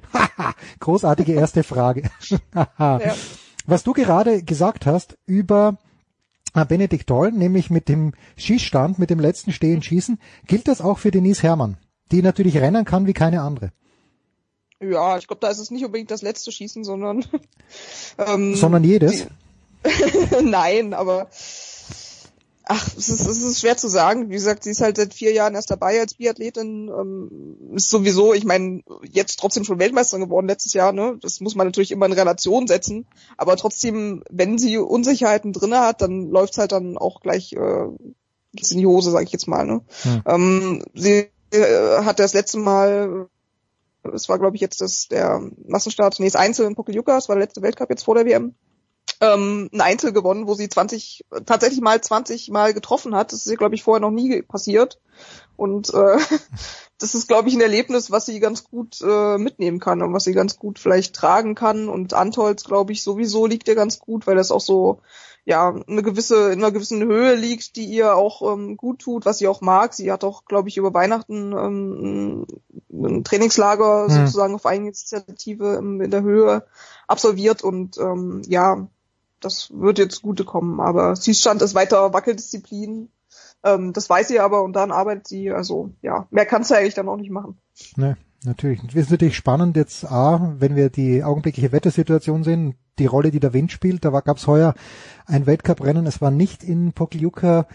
Möglicherweise war es davor, wo der Wind wirklich ganz, ganz garstig war. Aber ich musste zu Denise Herrmann. Ich weiß, du hörst unsere Dailies mit dem Anchorman sklavisch an, aber ich habe es dem Anchorman auch schon erzählt. Ich schaue mir also das Hahnenkammrennen an und die ersten fünf Startnummern schaue ich mir aus der Mausefalle an. Und vor mir sitzen drei Engländer die genauso ausgeschaut haben, wie du dir Engländer vorstellst. Sehr, sehr hoher Haaransatz, sehr schlechte Zähne, aber überragender Dialekt. Also wirklich bildschönes Englisch gesprochen. Und wir hören Stefan Steinacher im Hintergrund und er erzählt davon, dass Lisa Hauser die tolle österreichische ähm, Biathletin auch im Publikum ist und woraufhin die Engländer sagen, der Lisa Hauser, die kann gar nichts, ist zwar siebte geworden beim letzten Weltcup, aber hat irgendwie vier Minuten Rückstand gehabt. Und dann sagt der eine Engländer im perfekten Englisch, ich kann es natürlich nicht machen, when Denise Herman has a clean sheet, she's unbeatable. Würdest du das unterschreiben, meine Liebe? Ja, ist ja so. Also sieht man ja an den an den Laufleistungen. Ich glaube, da kannst du du kannst ja sozusagen für jedes Rennen immer angucken, wer hätte jetzt ohne Schießen oder wer hatte die beste Laufleistung. Und das ist immer Denise Herrmann. Da kann man, ja. Nicht immer, aber ich sag mal, sie also oh, ohne es jetzt, äh, ohne, ohne mich darauf äh, ja, Videobeweis. verklagen, zu, Ja. verklagen zu lassen, behaupte ich, sie ist immer in den Top 3 auf jeden Fall. Videobeweis. Das letzte Mal, als Ja, wir genau. über die Biathlon und aus der Biathlon und von der Biathlon-WM gesprochen haben, da warst du in Östersund. Und da Mhm. gab's diese wunderbaren kulinarischen Highlights. Und da gab's auch Hanna Oeberg, die mh, als Lokalmatadorin einen gewissen Druck gehabt hat. Siehst du diesen Druck? Jetzt kommt die ganz geile Frage bei Dorothea Viera. Und wie geht die Viera mit diesem Druck um, ist meine Frage. Die Vira hat keinen Druck. Also ich, ich freue mich tatsächlich auf diese WM auch wegen Dorothea Vira, weil sie ähm, auch schon ganz früh, auch, auch ich weiß es nicht, es waren glaube ich nicht damals Zeiten, aber un, ungefähr so in, in, in diesem Jahrgang auch bei Junioren-WMs und so weiter erfolgreich war. Und sie dann lange unter unterm Radar gelaufen ist, wenn man das so sagen kann. Äh, ja, es hat irgendwie dann oft nicht für ganz oben gereicht weil man ihr auch immer oder weil sie auch selber sagt, ja gut, sie hat sich vielleicht äh, ein bisschen ähm, vom Leben verführen lassen, will ich mal sagen, und äh, nicht immer alles hundertprozentig auf, auf den Sport ausgerichtet und so weiter.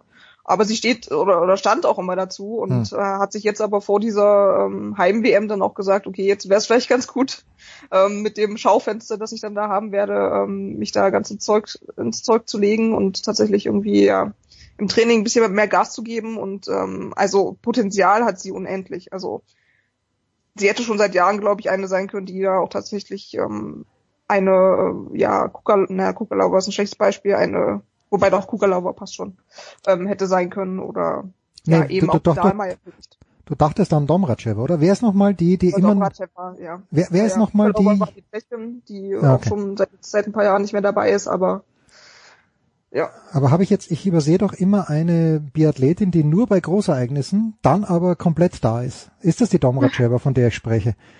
Hm. Äh, nee, du meinst die äh, jetzt auch schon aufgehört hat, die Slowakin namens. genau. Ähm, ich weiß es nicht mehr. Ja, wir wissen es nicht mehr. Aber was ich jetzt weiß, ich habe den Videobeweis angerufen. Der Kölner Keller hat mir zugefunkt und damals war es am Billardtisch. Ja, Saskia Leite hat im, im Frühwinter 2018 Benedikt Toll als Sportler des Jahres nominiert. War ein Scherz wahrscheinlich. natürlich, natürlich war es ein Scherz. Äh, Ich wollte eine Diskussion anregen. ja, natürlich ist dir äh, absolut gelungen. So, äh, du warst, und jetzt, jetzt auf diese Frage warst du nicht vorbereitet, aber weil du ja dort warst, kann ich sie dir trotzdem stellen. Du warst am vergangenen Sonntag in der Allianz Arena und hast dort die Einzelbewertung vorgenommen, und zwar des FC Bayern München, wenn ich es richtig gesehen habe. Ähm, du hast schon so viel RB Leipzig gesehen in diesem Jahr. Ordne die Leistung der Leipziger doch bitte mal ganz kurz ein. War das oberstes Level, was sie spielen konnten? Wäre da noch mehr gegangen? Natürlich haben sie Chancen gehabt, aber wie, wie war Leipzig gerade im Quervergleich der anderen Matches, die du heuer schon gesehen hast? Wir sind doch beim Biathlon. Warum reden wir denn jetzt beim Biathlon über Fußball? Ja, ich will dich ein kleines bisschen verwirren. Aber wie, wie waren die Ah. Leipziger, meine Liebe? Doch nicht.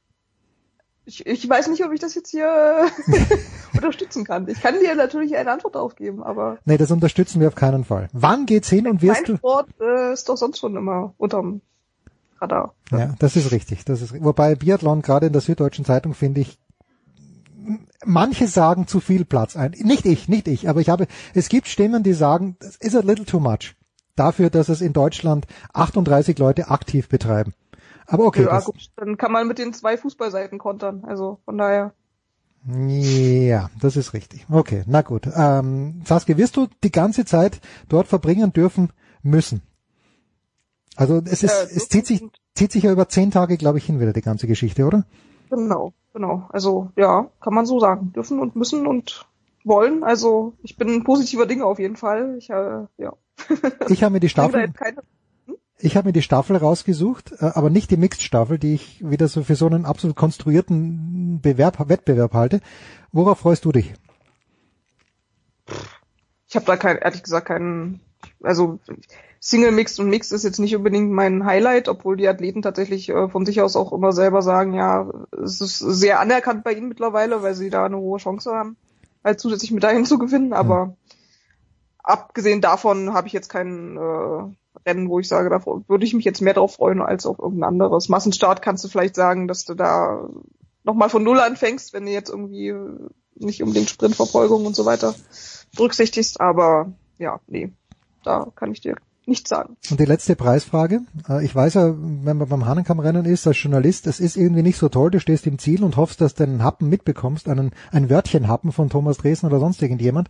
Wie ist es bei der Biathlon-WM? Schaut man sich das Rennen selbst im Pressezentrum an und wartet dann auf die Athletinnen und Athleten oder geht man raus? Also es äh, gibt zwei äh, mögliche Szenarien. Einmal, du stellst dich halt auch draußen mit hin an den Schießstand. Hm. Ähm, je nachdem, wie aktuell du dann schreiben musst, ist es, äh, mache ich das schon eigentlich immer lieber, weil du dann halt auch ähm, ja von Mark Kirchner und Co. Äh, ab und zu mal noch ein paar Sachen aufschnappen kannst ähm, und von der Stimmung natürlich auch. Äh, oder man kann sich das halt im, im Biathlon-Zentrum angucken. Ansonsten die Stimmen einholen ist dann auch äh, hängt von von Ort zu zu Ort ist das unterschiedlich. Also meistens ist es ja die die Fernsehkameras sind draußen ja auch noch ähm, und filmen draußen die Athleten. Also ja, das kann ich dir jetzt im Vorab nicht sagen, wo das stattfinden wird. Wir hoffen auf schönes Wetter, denn das ist das Einzige, was ich mit Antholz wirklich in Verbindung bringe. Dort scheint es mir immer frühjahrlich schön zu sein. Wir hoffen drauf. Ja. Saskia Leite, die kein Wort über Rasenballsport Leipzig verlieren wollte, die eigentlich gefordert wurde zur Thematik Christian Prokop, aber die besprechen wir gleich mit Götzi und wahrscheinlich mit Sebastian Kaiser.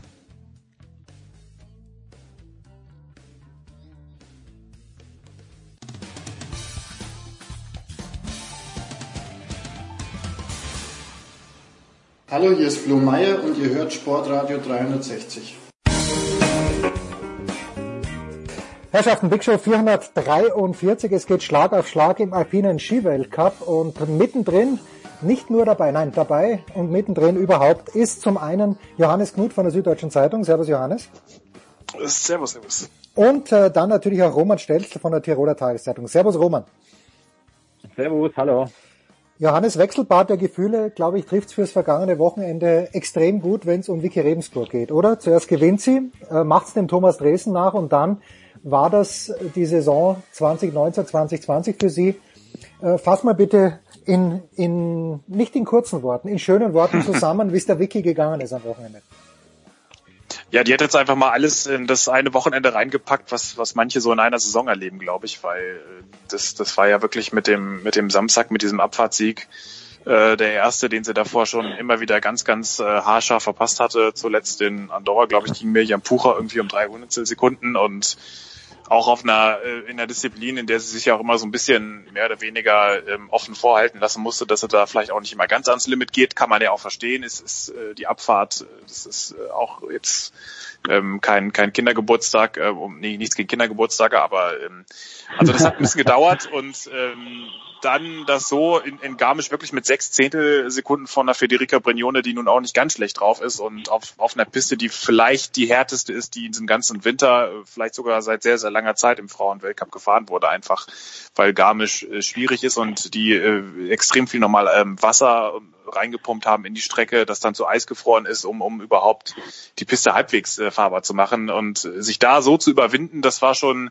da hat man schon gemerkt, das haben mir wirklich nicht alle zugetraut, vielleicht sie selbst äh, sich auch äh, nicht, nicht, vielleicht nicht auf diese Art und Weise zumindest. Und dann am nächsten Tag wird sie quasi genau für diese Risikobereitschaft, äh, die sie ja auch jetzt äh, nehmen wollte und musste und aber auch sichtlich Spaß damit hatte, dann äh, damit auch so ein bisschen bestraft auf einer noch schwereren und fordernderen äh, Piste beim Super G. Ähm, äh, letztlich muss man sagen, äh, Sie, sie hat dann, ähm, als, als sie dann so ihr Bild, äh, ihr, ihr letztes Bild gepostet hat, äh, kurz vor dem Krankenhaus, ähm, da hat man schon gesehen, dass sie, ähm, das war so das klassische, ähm, ich bin jetzt nicht so richtig zufrieden mit dieser Situation, aber wenn man sich mal den Sturz anschaut, allein wie ihr das Knie da ähm, gebogen wird, äh, da ist es schon ein mittelprächtiges Wunder, dass sie damit äh, mit einer Innenbanddehnung und, äh, und, und, und so einer Schienbeinkopffraktur rausgekommen ist, weil das ist, das kann auch gern mal in, in noch viel, viel heftigere Verletzungen münden, wie wir es ja auch in diesem Winter schon sehr oft gesehen haben und von daher äh, wirklich Glück im Unglück. Ja, diese Piste in Garmisch und wir haben ja letzte Woche mit Ernst Haus-Leitner Roman ein bisschen gesprochen, der gesagt hat, in wo waren wir davor? Vor zwei Wochen in Bansko. Das ist eigentlich äh, Genau, ja. da, da schauen die Damen. äh, Sochi davor noch in Sochi und dann vor davor in Bansko. Ja, aber in, in Bansko haben die Frauen ja auch nicht gut ausgeschaut. Und hat der Ernst ihm gemeint, ja, das ist auch keine Abfahrtspiste dort und da rudern alle nur herum. Jetzt haben in Garmisch extrem viele Frauen gerudert. Ist dieser Trend, den der Johannes ja auch beschrieben hat, ist dieser Trend gut aus deiner Sicht, äh, Roman, dass man eben keine Autobahnen bei den Frauen, bei den Herren hoffentlich auch nicht, aber dass man bei den, bei den Frauen eben auch ein kleines bisschen die ganze Geschichte schwieriger macht. Naja, bei den Herren ist, bei den Herren ist genauso wie bei den Damen, ja, dem wir, dass, dass eben keine Autobahnen wollen, ist natürlich die Frage, äh, ob, ob man der Körper das Kids, oder wenn man zum Beispiel auf Kitzbühel eingeht, ist der Körper natürlich unheimlichen Belastungen ausgesetzt. Ist er in Garmischau, gell? Man, der, der, der Johannes hat das schon angesprochen, ist ein unheimlicher Ratterbischel gewesen, gell? Dann der Schattenlichtwechsel äh, und das, diese unheimlich unruhig gewesen und eben mit Sophia Gotcha und, und Viktoria Regensburg hat sie wirklich äh, zwei der besten Abfahrerinnen äh, und Speedfahrerinnen erwischt. Äh, ja, man, es ist ja genau jetzt das Thema, dass, dass wahrscheinlich wieder mehr zurück wollen zu solchen Autobahnen, einfach mehr dieses dies, dies ein bisschen entschärfen wollen, dass die Leute so auf dieses, dieses Material setzen mit die unheimlich scharfen Kanten, wo einfach, äh, ich habe jetzt auch äh, auf vor kurzem, glaube ich, eh in Kitzbühel äh, länger mit Gernot Schweizer also gesprochen haben, mit Christian Fink gesprochen, aber auch wegen diesem Kreuzbandthema, weil es jetzt wieder äh, sehr, sehr aktuell ist, gell, jetzt gerade nach dem, nach dem Wochenende mit mit den ganzen Verletzungen. Und da ist eben die, die Sache, dass diese, diese Kräfte, die auf den Körper wirken, äh, unheimlich, unheimlich stark sind. Ich glaube, es sind ja 3G, hat er weiß ich nicht, wenn ich mich recht erinnere, was also dreifache des Körpergewichts, was wieder zurückwirkt, weil einfach der Ski so hart greift und weil nichts mehr rutscht und es so zurückgeht. Ich meine, insofern werden wahrscheinlich Autobahnen, also so wie in Bansko, man, der, der Johannes wird man sicher zustimmen, die Bansko-Abfahrt war schwierig anzusehen. Also weil es halt unheimlich so eben so, in so, so, so rhythmisch dahingegangen ist und so viel gibt das, das ist ja wirklich dann äh, man schwer anzusehen. Also ich glaube für den Zuschauer, der denkt sich dann, aha, okay, das schaut so ein bisschen aus wie wie Pistenfahne irgendwo am Gletscher, oder? Das ist, wirkt dann so sehr, ein bisschen zu harmonisch. Aber andererseits ist natürlich die Gefahr, wenn man, Garmisch hat natürlich auch Wetterpech gehabt, muss man natürlich auch halt einfach wetterbedingt unheimlich schwierige Bedingungen gehabt, mit den ganzen Wechselhaften und zum Herrichten. Aber andererseits, davon lebt halt, gell. Das ist halt so ein bisschen das, das, das Rütteln. Aber in, in Garmisch war es natürlich das Äußerchen zu viel. Aber da haben sie halt natürlich alles probiert. Also, prinzipiell zum Anschauen, das wissen wir jetzt spätestens seit der Saison wieder, ist Autobahnen und solche, solche einwandfreien Pisten, wo das ausschaut wie, wie, wie, wie gemütliches Herunterfahren, natürlich nur so ausschaut, klar, ist wahrscheinlich zu wenig. Gell? Man, wenn man überlegt, Kitzbühel geht gleich runter, Mausefalle und sowieso und, und dann in die Kurven rein. Und da geht's vor, da der ersten Sekunde an extrem. Und ich habe mir das heuer auch wieder gedacht, wo ich mir das angeschaut habe. Also äh, sei es jetzt im, im Ziel oder sei es, sei es auf der Leinwand, das ist einfach, das wirkt so, so packend, gell? Und insofern wird wahrscheinlich eine Autobahn nicht der richtige Weg sein. Man muss natürlich auch sagen, dass äh, Bansko und Garmisch jetzt ein bisschen, Roman hat es ja auch schon angerissen, ein bisschen andere Voraussetzungen waren. Ich glaube, Bansko war einfach auch jetzt nicht so die klassische Abfahrtspiste, die, äh, da hatten wir auch schon drüber geredet mhm. mit Ernst, dass es jetzt einfach nicht äh, eigentlich äh, keine Piste ist, auf der man so eine richtig schöne Abfahrt machen kann. Garmisch ist ja eine tolle Abfahrt, also da ist ja alles dabei. Oben hast du einen technisch äh, schönen Start, dann hast du dieses lange Gleitstück, dann den Eishang, äh, Himmel, Hölle, das sind, das sind ja tolle Passagen und, und unten äh, nochmal äh, die, die Fischneise mit, ähm, äh, mit, mit äh, ja, sehr vielen verschiedenen Kurven. Da ist wirklich alles gefragt. Das ist eine richtig fordernde Abfahrt, nur äh, da war das einfach vom Wetter her äh, so extrem.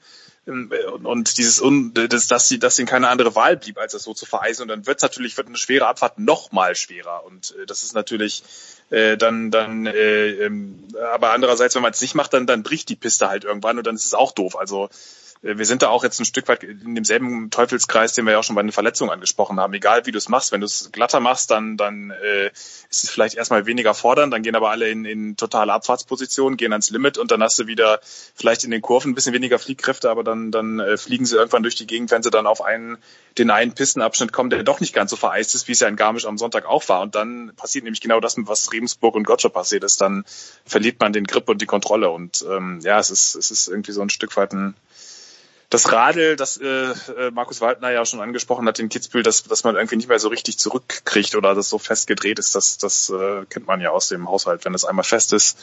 Oder wie mein Onkel gesagt einmal fest kommt ab. Das muss jetzt fast ein kleines bisschen erläutern, aber wir können uns ungefähr vorstellen, was du meinst. Ja, probier mal eine, probier mal eine überdrehte Schraube loszukriegen im Haushalt dann. Das ist ja, das nein, ist nein, weiß es. Ja, da muss dann äh, schon fast mit der Zange ansetzen. Wer wüsste das besser als ich, der gerade umgezogen ist? Äh, aus, Öster aus österreichischer Sicht gibt's viel zu meckern in letzter Zeit. Äh, Kitzbühel mal ausgenommen, Roman, aber Niki Schmidhofer, Zweite geworden am Sonntag im Super-G. Ein kleiner, mhm. Licht, ein kleiner Lichtblick. War, ich meine, die war krank die letzten Wochen, aber davor hat sie auch keinen Ball getroffen. Ist sie jetzt wieder da, wo sie hin will? Was ist los mit der Niki Schmidhofer?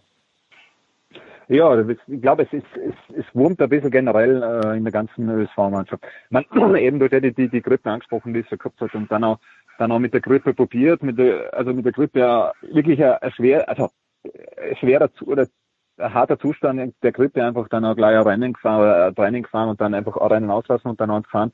War wahrscheinlich nicht die gescheiteste Wahl, weil rausgekommen ist de facto nichts. Naja, es, es wurmt so ein bisschen generell bei die, bei die, bei die ganzen Österreicherinnen. Woher es genau ist, weiß man nicht. Es kommt dann auch immer wieder so Elisabeth Reisinger und Nina Ortlieb jetzt momentan so ein bisschen aus, aber jetzt mein zehnter Platz äh, für, für Garmisch ist natürlich, für die Abfahrt jetzt zumindest ist, ist natürlich nichts. Super G hat wieder hingehauen, gerade für, für die Niki Schmidhofer, was im Super G jetzt auch wieder schwer dann hat. Stephanie Venier auf Platz vier. Man, das, das ist schon, das ist schon wirklich, das ist ja wirklich lässig, aber natürlich, die, die, der Super G ist auch, äh, ich meine, der, der Johannes wird mir sicher zustimmen, ist halt auch eine Momentaufnahme, müssen wir aufpassen, gell, weil das ist, also eben durch diese wechselhaften Bedingungen, was da waren, gell, man, der Stefanie Venier hat die Nummer eins gehabt, wenn ich jetzt richtig bin, äh, und die, und die Niki Schmidhofer, glaube ich, die Nummer drei, gell, also da ist schon, da war dann, da war es da schon unheimlich schwierig dann noch, gell, also eben dieses, dieses, dieses Wechselsulz und sowieso super, dass es hinhaut und die Niki Schmidhofer ist ja, ist ja, tiptop, ich meine, ist ja, ist ja normalerweise eigentlich gut drauf, aber da wurmt halt momentan generell ein bisschen und sie wissen selber nicht in den Kurven und, und sowieso, es sucht ja jeder, jeder, jeder woanders. Ich meine, Ramona Siebenhofer wurstelt ja eigentlich auch ziemlich lange schon dahin, gell, mit, mit kurzen Lichtblicken, dann hat sie wieder Trainingsbestzeiten, dann werden die Rennen wieder abgesagt, dann sind wieder alle, alle frustriert. Das ist ja wie auch die, bisschen die Kehrseite der Medaille, gell, die, die, die Österreicherinnen sich dann immer beschweren, wenn die Rennen abgesagt wird, weil es dann gut läuft und, und, und die dann müssen aber wieder auch rum auf Sicherheit setzen, gell, und das ist ja so ein zweischneidiges Schwert und darum tun sich ja alle so schwer in Wahrheit, gell. Die anderen sagen, ey, das können ist nicht fahrbar. Das ist natürlich die Nationen, die äh, die halt nicht die, die Mittel zur Verfügung haben, was halt die Top-Nationen haben und auch nicht diese Form haben und, und, und alles. Die, wegen denen muss man ja dann auch de facto Rennen absagen, weil das ist ja die, die Gefahrenquelle. Die Gefahrenquelle sind normalerweise nicht die besten, außer sie überdrehen, sondern die, die eher so Mittel, also Mittelfeldfahrerinnen, sagen wir mal. Und da ist auch ein bisschen zweischneidig. Was ich da immer ausgehört habe, eben auch bei Nicole Schmidhofer und Ramona Siebenhofer eben speziell. Äh, aber ansonsten, um nochmal zurückzukommen, prinzipiell super, dass ich jetzt wieder mal hingehauen habe mit dem Podestplatz. Äh, ich glaube im ersten, gell, was ein super Ziel für die Österreicher war in der Saison, was ich mich so richtig erinnere. Äh, also das, das ist schon in Ordnung. Und die Niki Schmidhofer, die hatte immerhin die Abfahrtskugel gewonnen, gell, war Weltmeisterin im Super-G. Also können tut es, aber es ist sicher wie bei allen Topläuferinnen ein bisschen der Wurm drinnen. Gut für die zweite Garde, die kann sich dann ein bisschen in, in die, in die, wie bei den Herren in, in, in der Technik ein bisschen in die Auslage fahren mit Netzspitzenresultaten, also nicht ganz, ganz vorne, aber da ist man natürlich am zehnten Platz jetzt äh, oder oder am neunten Platz jetzt von Fabio Gstein äh, im, im Parallelriesentorlauf. aber schwieriges ja, Thema. Äh, ganz ist natürlich aber ein, ein, ein, ein Blickpunkt, ja. Johannes, apropos schwieriges Thema, du warst ja in Garmisch. War Michaela Schifrin überhaupt ein Thema, was du mitbekommen hast, äh, ob sie zurückkehrt, äh, wie es ihr geht? Hast du, war Schifrin in irgendeiner Art und Weise Gesprächsthema am Wochenende? Ja, also ein bisschen am Rande. Also äh, natürlich wird, wird dann Federica Brignone schon dazu gefragt oder auch andere Läuferinnen. Äh, also alle, die jetzt in den Wertungen natürlich äh, relevant sind im Gesamtweltcup, ist ja die Brignone jetzt doch doch sehr nah rangerückt äh, mit, mit 140 Punkten. Klar, es ist äh, immer noch äh, so zwei bis drei Rennen müsste sie dann jetzt wahrscheinlich gut bestreiten, um da vorbeizuziehen. Aber äh, das, das äh, dürfte ihr, solange Schiffer nicht da ist, jetzt auch nicht schwerfallen. Und dann hat sie gesagt, ähm, wie ich finde, sehr treffend, das ist jetzt ähm, letztlich hat die ähm, Michaela, glaube ich, gerade andere Sorgen als, als den Gesamtweltcup oder mich als Konkurrentin oder auch jede andere Konkurrentin und äh, tut ihr einfach wahnsinnig leid, was, was den Verlust natürlich angeht, aber äh, ich denke, das, das hatten wir auch schon letzte Woche besprochen, glaube ich, oder vorletzte Woche. Das, das ist jetzt einfach, äh, da muss sie sich die Zeit nehmen, ähm, die, die sie braucht. Und da, da, da gibt es auch wirklich kein Patentrezept oder auch, äh, ja, das ist, das ist jetzt einfach ähm, so ein bisschen so eine Schieflage, aber ähm, ich, ich glaube, äh, wenn, wenn sie sich entscheidet, zurückzukommen, dann, dann, ähm, dann, dann äh, wird das natürlich wieder ein Thema sein, aber jetzt äh, hält sich da, glaube ich, jeder aus Pietätsgründen so ein bisschen zurück und ähm, andererseits äh, hatte auch dann ähm, uns, uns Jürgen Kraller gesagt, der, der DSV-Trainer, dass die Brignone schon zum Beispiel vor der Saison gesagt hat, sie fährt einfach alles, weil sie nicht weiß, was passiert. Ähm, es kann immer eine Verletzung passieren. Das muss ja, es ist, das ist ja das Brutale jetzt auch, sieht man ja bei Vicky Rebensburg, ein, ein, eine Kante, ein nicht ganz optimaler Sprung oder Piste nicht ganz okay und schon ist deine Saison vorbei und, und, und äh, du, du musst aber irgendwie dieses Risiko eingehen, sonst hast du nicht die Chance, äh, ganz vorne mitzumachen und deswegen Das Interessante darum ist halt wirklich, dass eigentlich da ja doch jetzt äh, sehr viele eine Chance haben wieder auch oder auch eine Petra Velova würde ich noch nicht ganz abschreiben, wenn die die Slaloms jetzt natürlich ähm, so äh, gewinnt, wie man es erwarten könnte ohne Schifrin. Aber ähm, dass es natürlich jetzt so relevant geworden ist durch diesen Vorfall, das ist natürlich auch ein bisschen ja tragisch einfach. Ja, und damit äh, gehen wir aber schon weiter. Wir nehmen am Mittwoch auf und Roman, äh, Donnerstag, Freitag volle Action in Saalbach, wenn das Wetter mitspielt. Ich hoffe ja. Ja, ähm, schaut, schaut ein bisschen turbulent aus, aber ja, ich hoffe, das hinhaut, ja. Ihr habt mhm. beide ja in Kitzbühel den Matthias Meyer gefeiert. Du hast bei mir vorhergesagt, mhm. lieber, ähm, lieber Roman, dass der Matthias den Super-G gewinnen wird in Kitzbühel. Da war er nicht weit weg, aber natürlich die Arbeit hat er dann gewonnen. Ähm, ja, ist, ist der Meier aus deiner Sicht, äh, sind, das sind die üblichen Verdächtigen wahrscheinlich, oder? Gerade beim Super-G auch, die man bei den Herren in Saalbach ausmachen muss, Roman. Oder hast du irgendjemand gesehen ja. in den letzten zwei Tagen, wo du sagst, der wird's jetzt mhm. machen? Na, also klar, die üblichen Verdächtigen. Ich meine, der Matthias Meyer kommt von einer, von einer einer Gruppe, wieder sind wir wieder bei dem Thema, aber kommt, kommt von einer Gruppe zurück, ist wahrscheinlich erstens top motiviert, zweitens top erholt, gell. Äh, also ich mein, und der hat da schon zweimal gewonnen, also die letzten, letzten Abfahrten, wo der austragen, äh, Abfahrt und Super-G was austragen worden sind, ich glaube 2015, wenn ich richtig erinnere. Äh, also der kommt top motiviert, ist muss auch der Top-Favorit sein, weil er einfach super in Form ist. Also mit einem, einem Kitzbühel Abfahrtssieg daherzukommen, gell, und dann Platz zwei, eben, du hast ja angesprochen, in, im Super-G, und das ist eine hauchdünne Partie gewesen dann auch, gell. Man, der kommt schon mit einem wirklichen, wirklichen Selbstvertrauen daher, gell, und der ist auch wirklich tiptop in Form, gell, weil Kitzbühel so zu fahren, gell, also da 180 Punkte mitzunehmen aus dem Wochenende ist schon wirklich stark. Also das ist schon wirklich, äh, dumm, ist ja ganz oben einzuordnen. Ich glaube auch die Österreicher generell. Also was ich, also ich glaube 2015 war das Jahr der Dreifachsieg. Äh, ich aufpassen, Max Franz und Hannes Reichelt, gell? Äh, also das ist schon, das ist schon eine Österreicher Partie, was da mit denen. Also das ist schon, na, das ist ja, das ist ja so ein, ein beliebtes Trainingsgebiet auch, gell? Man natürlich sagen sie jetzt alle, ja, ja, na, na, da trainieren nicht mehr alle, aber das ist für das Albach ist äh, äh, ja, das ist so eine Trainingshochburg und da sind sie einfach gut drauf. Also es gibt wahrscheinlich zu wenig Rennen, um zu sagen, äh, ob das jetzt irgendjemand liegen könnte. Gell? Also für das kennt man den 12er Gogelpisten.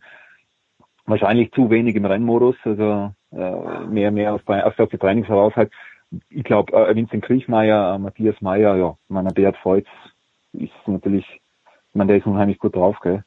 Äh, jetzt pass mal auf, pass mal auf, Roman. Jetzt äh, für unsere älteren Skifreunde, ein, das Starthaus ist nicht gelegen 1991 bei der Skiweltmeisterschaft Boah. Wem. Die Frage ja. geht auch an den Johannes. Wer kann sich an die Skiweltmeisterschaft 1991 erinnern? Da ist Stefan den, Eberhardt, da kann man noch erinnern. Nein, es Helmut Höflehner ist beim Start Boah, als einer der, der, österreichischen Favoriten fast aus dem Starthaus rausgeflogen. Johannes, ganz kurz noch, äh, Thomas Dresden hat dort sein erstes Abfahrtsrennen gewonnen. Ah, be, nein, nicht gewonnen, sondern bestritten, sein erstes Weltcuprennen. Ja. Jetzt ja. hat, er, hat er in Garmisch gewonnen. Apropos Selbstvertrauen, wenn du äh, viel Geld setzen würdest, äh, Dresden und Meier auf dem Siegerprotest, wie schaut's aus, Johannes?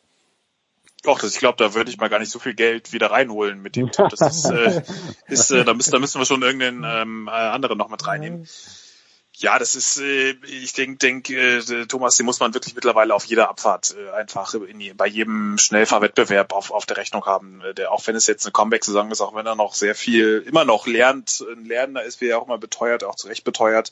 Das ist, äh, man, man wenn man jetzt mal so durchgeht, wo er schon über Erfolg hatte, da, da fällt es wirklich einfacher, die Strecken aufzuzählen, auf denen er noch nicht so erfolgreich war, im Gegensatz zu denen, auf denen er schon ähm, erfolgreich war und auf, auf dem Podium und ganz oben stand. Das ist für 26 Jahre als Abfahrer jetzt nicht so schlecht. Also das, das ist einfach ein sehr ganz besonderes Talent, der wenn er halbwegs beieinander bleibt, da wirklich ähm, die, die, die kommenden Jahre einfach überall ähm, eine sehr, sehr gute Chance hat. Und ähm, Saalbach äh, ist natürlich für ihn jetzt so emotional sehr, sehr positiv besetzt, ist auch eine Weile her. Da damals war er natürlich noch äh, in, in einer ganz anderen, auf einem ganz anderen Level unterwegs, aber ich glaube, das ist jetzt auch, wenn du in so einem Modus bist, da kannst du jetzt auch nicht so viel falsch machen. Also wenn es äh, läuft, dann äh, dann natürlich werfen dich Fehler immer sehr schnell dann zurück, dann geht's weit nach hinten, aber äh, er hat ja in dem Sinne jetzt auch wirklich auch in der Saison überhaupt nichts mehr zu verlieren. Er hat zwei Rennen gewonnen, er stand in Wengen auf dem Podest.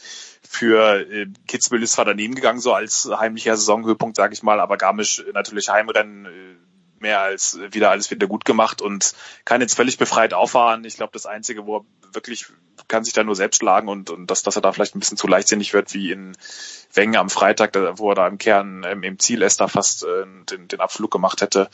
Auch wenn er später gesagt hat, dass er natürlich alles im Griff hatte, aber also das ist äh, selbst, selbstverständlich.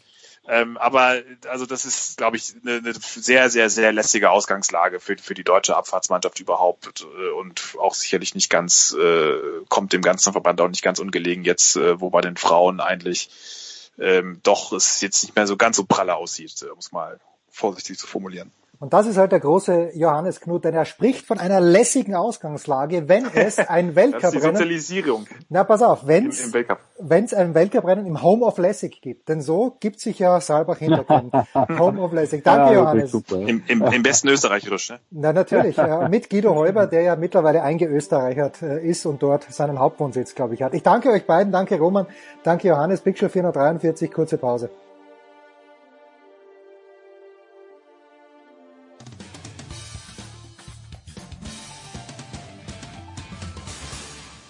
Hi, this is Pierre Maguire. You're listening to Sports Radio 360.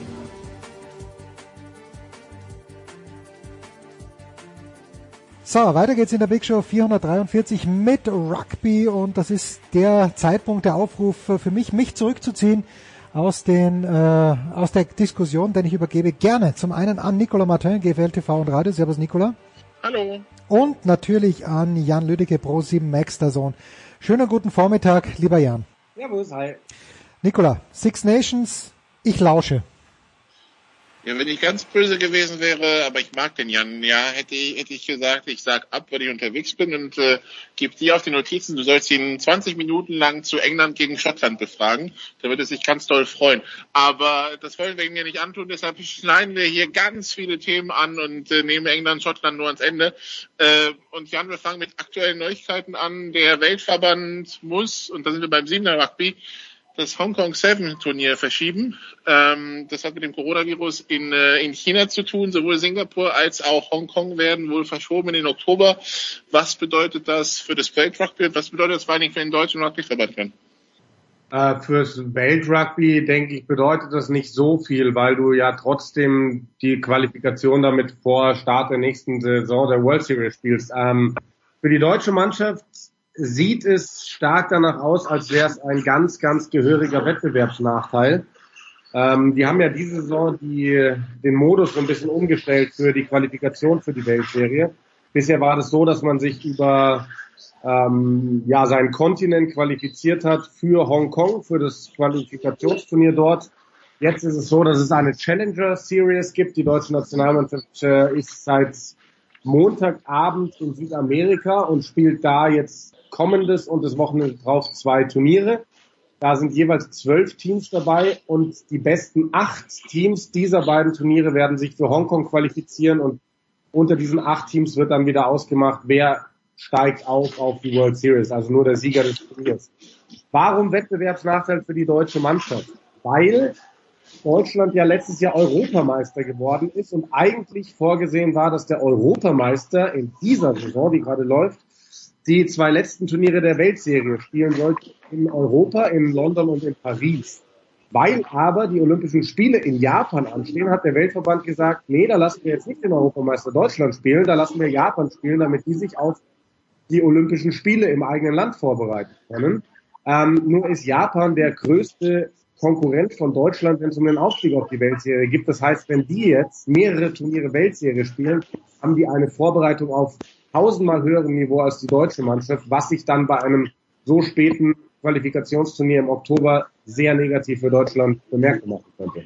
Irgendwie haben die Deutschen Pech mit dieser siebener Geschichte. Ne? Wenn man so zurückdenkt, dieses Drama gegen Irland, ähm, das, das will einfach nicht. Ja, aber irgendwann muss es mal funktionieren. Also es ist ja nicht nur Pech, es war ja auch schon eigenes Unvermögen. Gerade wenn wir dran denken, als die Japaner das letzte Mal aufgestiegen sind, da war Deutschland eigentlich schon aufgestiegen. Die haben dieses Qualifier-Finale gegen Japan gespielt, die haben geführt, die hatten den Ball in der Hand, 30 Sekunden vor dem Ende und dann entscheidet sich äh, Carlos Soteras Merz für einen Crossfield-Kick, weil sie halt einfach noch einen Versuch legen wollten. Der hat nicht geklappt, die Japaner sind nochmal im Ballbesitz gekommen, haben in der Nachspielzeit den siegbringenden Versuch gelegt. Hätten sie da eine cleverere Entscheidung getroffen, wären sie längst auf der Weltserie. Wir müssen uns über das alles nicht unterhalten, aber ähm, Pech hin und her oder her. Ich bin überzeugt davon, dass diese Mannschaft irgendwann mal den Aufstieg schaffen wird. Und auch, auch wenn es ein Wettbewerbsnachteil wäre gegenüber Japan, wenn das alles so käme, dann können sie es trotzdem schaffen Jahr. Okay, gut. Dann kommen wir zu dem, was wir am letzten Wochenende gesehen haben. Und um es hinter uns zu bringen, fangen wir einfach mit England gegen Schottland an. Also Schottland gegen England in Schottland. Äh, beide Teams hatten ein, eine 16. Spielerin an Bord. Bei Schottland hieß sie Chiara, bei England wahrscheinlich Sabine. Und das hat jetzt nicht unbedingt dem Niveau des Spiels irgendwie, äh, zum Niveau des Spiels beigetragen.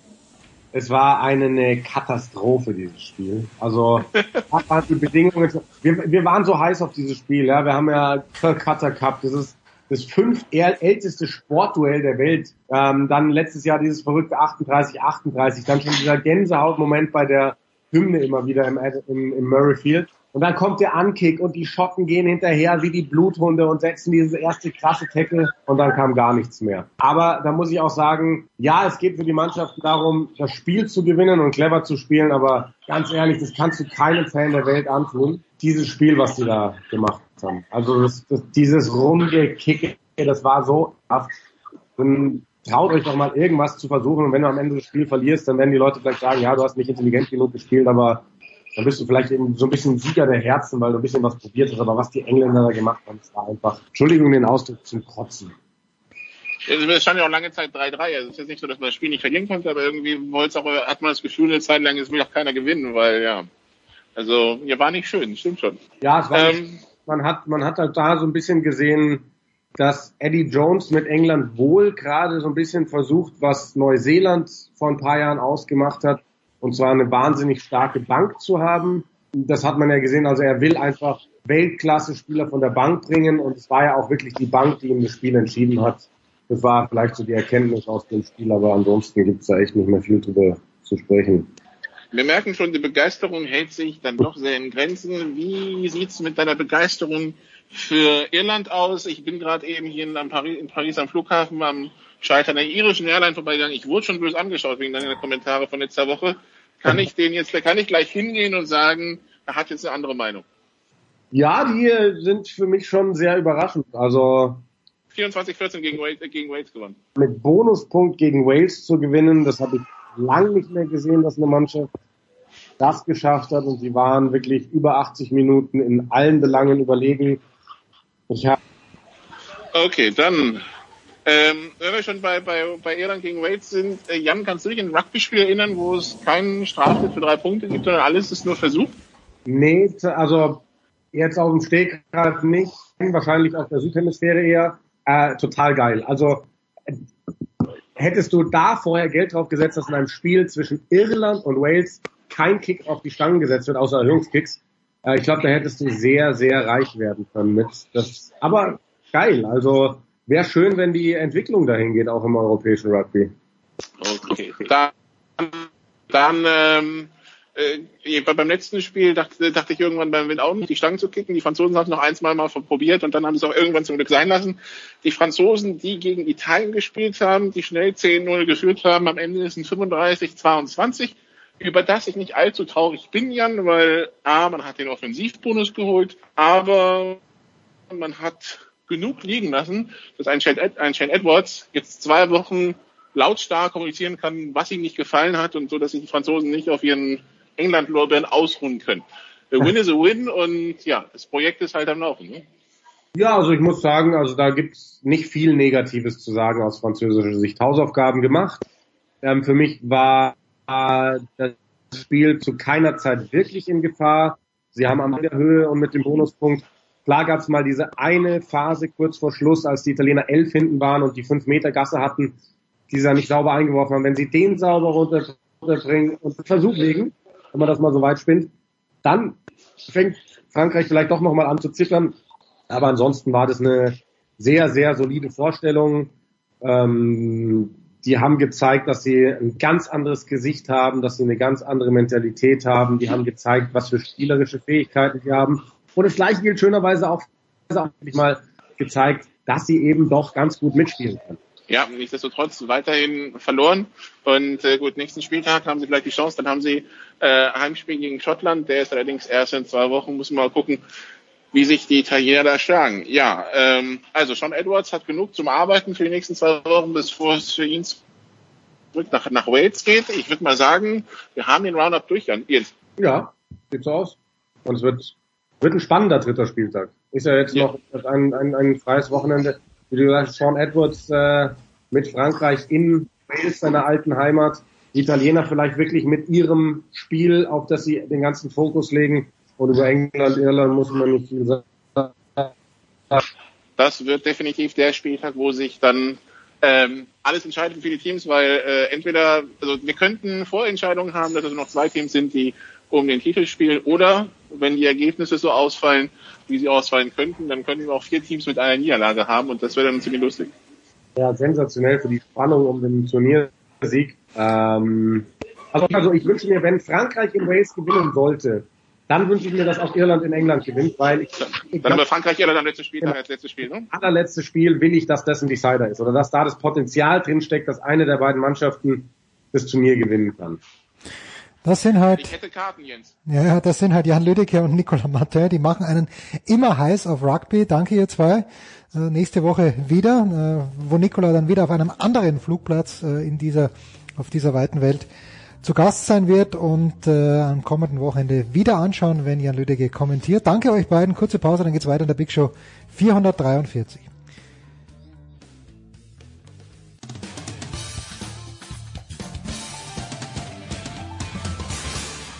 Servus, hier ist der Fahrer Al Sultan, der Ironman-Sieger von Hawaii von 2005 und ihr hört Sportradio 360. Ja, Herrschaften, weiter geht's in der Big Show 443 mit none other than the great André Vogt. Dre, bist du wieder zurück in Wolfsburg? Ja, haben gerade auf dem Weg raus aus Wolfsburg, weil ich äh, auf dem Weg bin nach Heidelberg, das ist heute eine Lesung von Thomas Pletzinger zu seinem Nowitzki-Buch und äh, ja, da heute Abend und dann morgen nach München, Wochenende All-Star-Weekend bei der Saison. Äh, es bleibt spannend. Ja, dein Leben möchten wir alle haben, mein Lieber, wie du herumkommst. Äh, äh, jetzt hat mein Sohn irgendwie vor ein paar Jahren eine gewisse Affinität zu den Golden State Warriors entwickelt und äh, stellt jetzt fest, dass D'Angelo Russell die Golden State Warriors verlassen hat und dann kommt jemand, der sich Andrew Wiggins nennt, den ich kannte und er hat mir hat mich gefragt, ja kann der was und ich habe ihm gesagt, naja, früher mal dachte man, dass er schon was kann, aber irgendwie sind sind da jetzt Zweifel aufgekommen. Wie wie muss ich meinem Sohn Andrew Wiggins schönreden in dieser in dieser Phase seiner Karriere? Ja, man kann natürlich ganz klar sagen, bisher hat er noch nie wirklich in der Mannschaft und im Verein gespielt, der ja, Winning Basketball gespielt hat. Also Minnesota in den Jahren, wo er jetzt da war, glaube ich fünf Head Coaches in, was, fünf Jahren oder so. Ähm, da war wenig Stabilität da.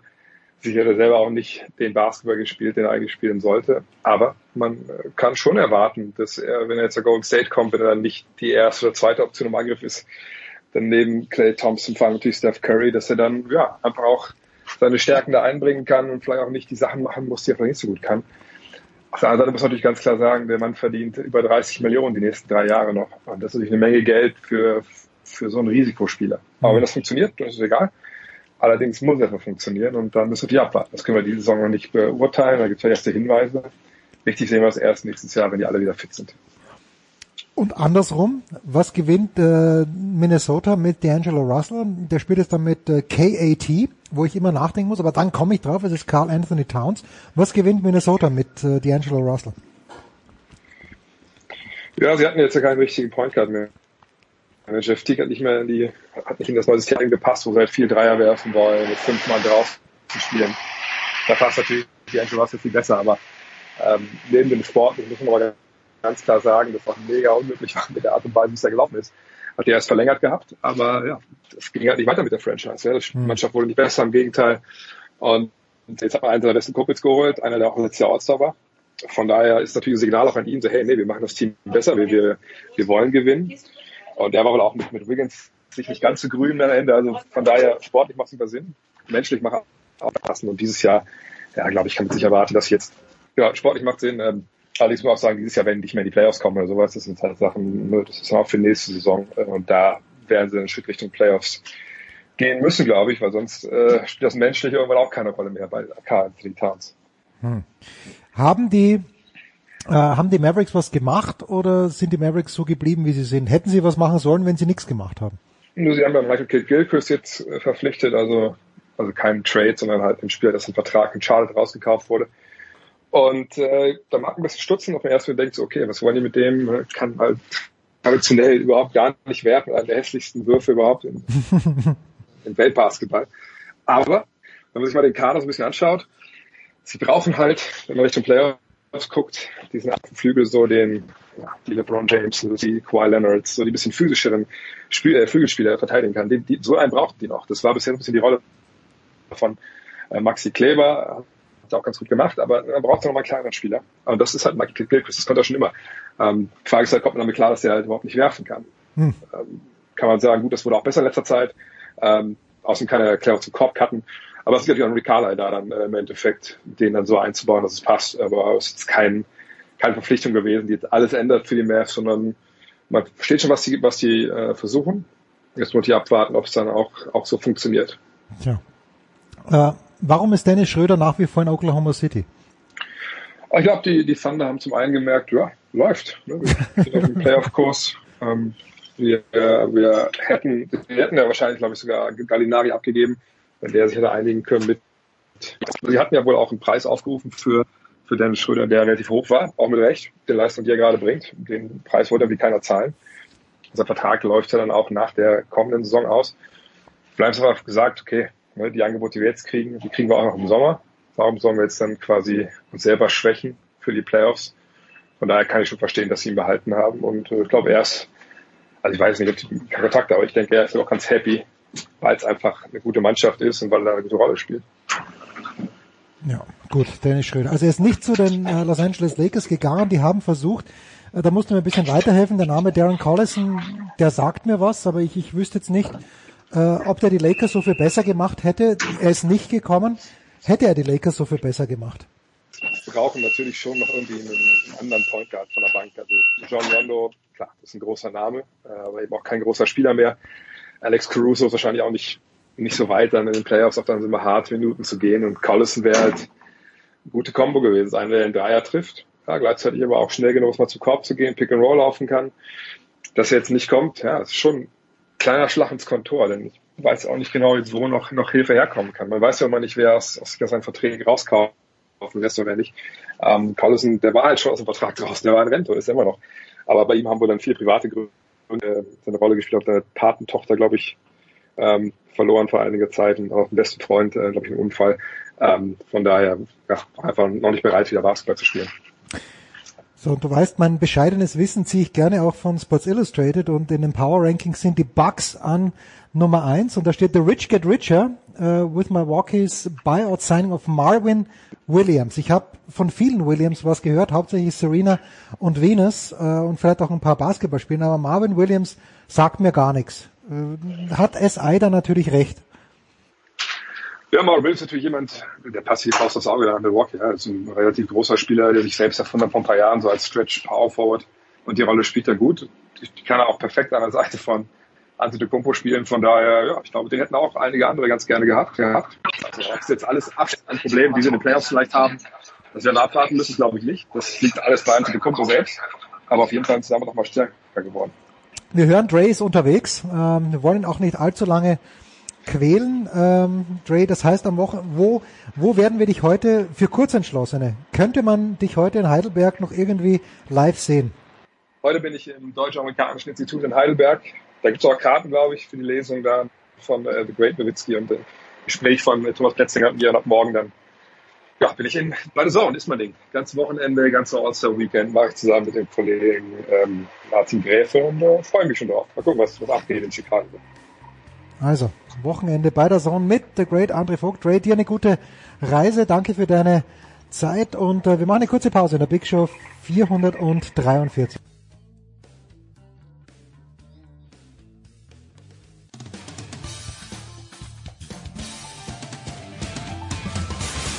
Ja, hallo, mein Name ist Raphael Holztöppel. Ich bin deutscher Stabhochspringer und, und live zu hören bin ich hier auf Sportradio 360. Herrschaften, hinten raus in der Big Show 443 geht es natürlich noch einmal um den Tennissport und ich freue mich, dass zwei Sky-Kommentatoren am Rohr sind, die in dieser Woche Rotterdam kommentieren. Das ist zum einen Paul Häuser. Servus Paul. Servus. Und äh, dann äh, auf dem Weg schon in die Arbeit, denn er wird das erste Spiel zwischen Yannick Sinner und David Goffin am Donnerstag kommentiert haben. Marcel Meinert. Servus Marcello. Genau so ist es. Servus, hallo ihr Lieben. Marcel, wir müssen irgendwie, immer wenn ich dich zum Tennis am Rohr habe, dann habe ich das schwierige Thema Doping. Und äh, jetzt äh, hat Robert Farrar keine Sperre bekommen von der ITF. Also das möchte ich noch schon ganz kurz ansprechen. Unter anderem mit der Begründung, naja, es wäre sein, ja seine erste Verfehlung gewesen. Welche, welche Message sendet das denn aus, wenn die erste Verfehlung nicht geahndet wird? Aus meiner Sicht keine gute, Marcel, aber du bist ein besserer Mensch als ich. Ja, ich gehe noch einen höher. Das ist eine, das ist eine katastrophale Nachricht. Äh, also das ist ja fast ein Freifahrtsschein. So nach dem Motto, gut klar kann jeder mal einen Fehler machen, aber ja nicht in diesem Bereich.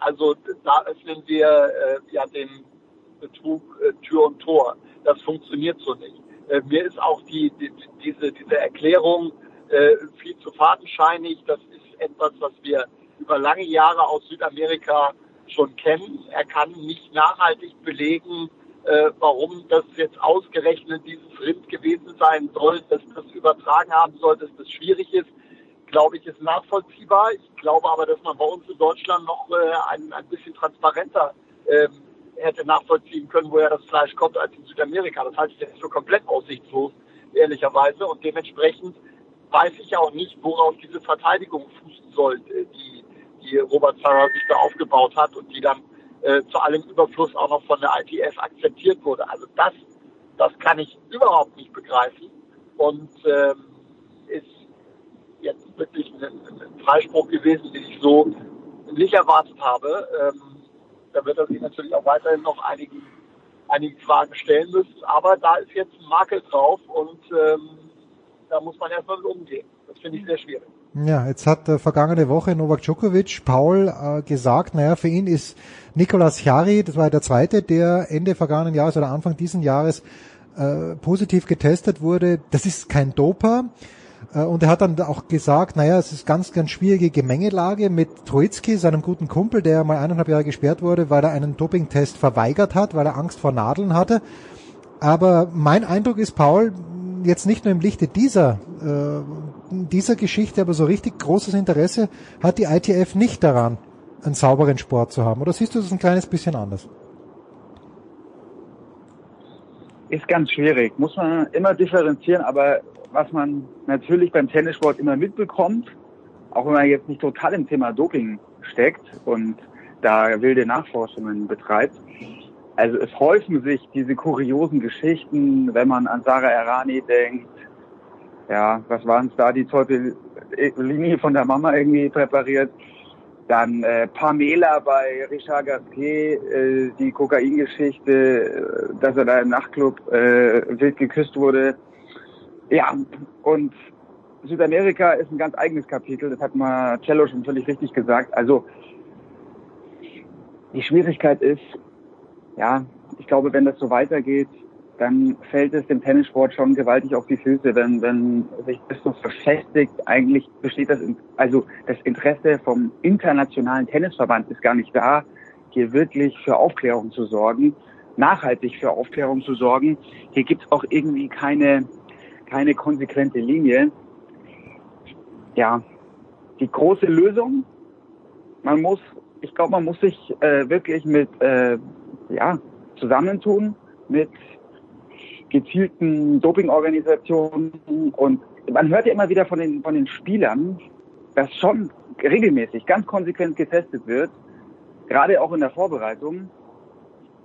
Aber ja, ich Nein. glaube, also Tennis und Fußball, auch auch der Fußball, wenn man wenn man wirklich ähm, wenn man diese auch Nachforschungen und dann auch natürlich äh, im Zug, wenn man den Verband sich genau anschaut, da ist auf jeden Fall noch Optimierungsbedarf. Das ist jetzt so meine Fernanalyse. Es ist immer ganz schwierig. Ja, die Fernanalyse ist ja jetzt. Ich finde, man kann das eigentlich ganz kurze Ergänzung, man kann das doch eigentlich relativ, relativ einfach auf den Punkt bringen. Natürlich mag es auch bei diesen äh, Geschichten Unfälle geben, auch wenn die, die Stories äh, manchmal noch so äh, absurd sind. Nur jeder ist doch selber dafür verantwortlich, Hm. ähm, was er da zu sich nimmt. Auch wenn ich einen, einen äh, Unfall auf der Autobahn äh, baue und mal einen Moment nicht ganz äh, nicht aufpasse, dann muss ich halt dafür gerade stehen. Da muss es eine konsequente Linie geben. Punkt fertig. So macht sich die ITF angreifbar.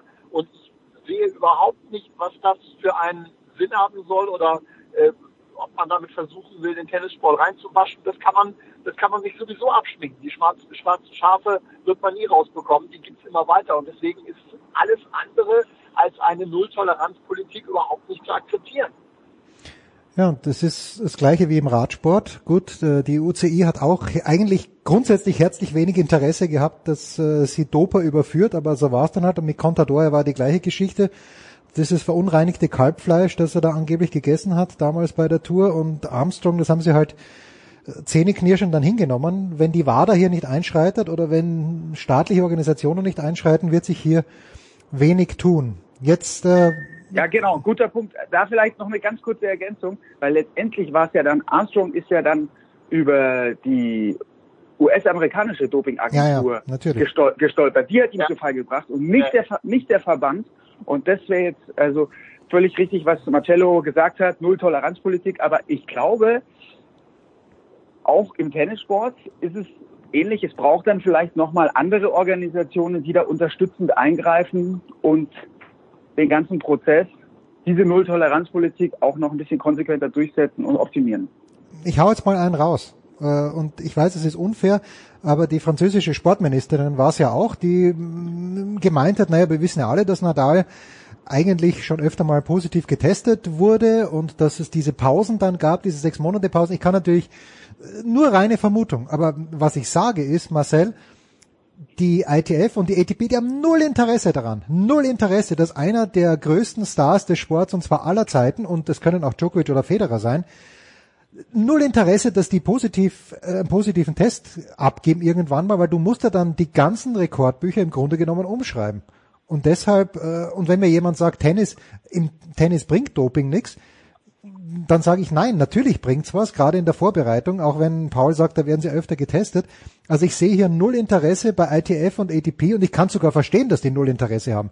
Wie siehst du das, Marcel? du hast es eigentlich wunderbar auf den Punkt gebracht.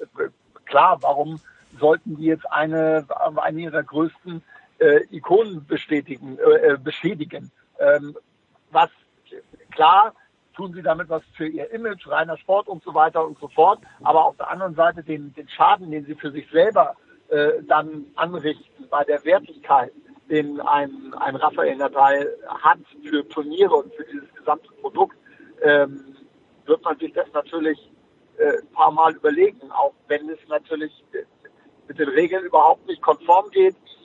Weiß nichts von diesen vermeintlichen Dopingtests. Ich werde mich auch hüten, da irgendetwas nur, weil, weil einer möglicherweise ein paar mehr Muskeln mehr hat als der andere, da etwas in die, die Welt zu setzen. Das ist mir, das ist mir ein bisschen zu billig.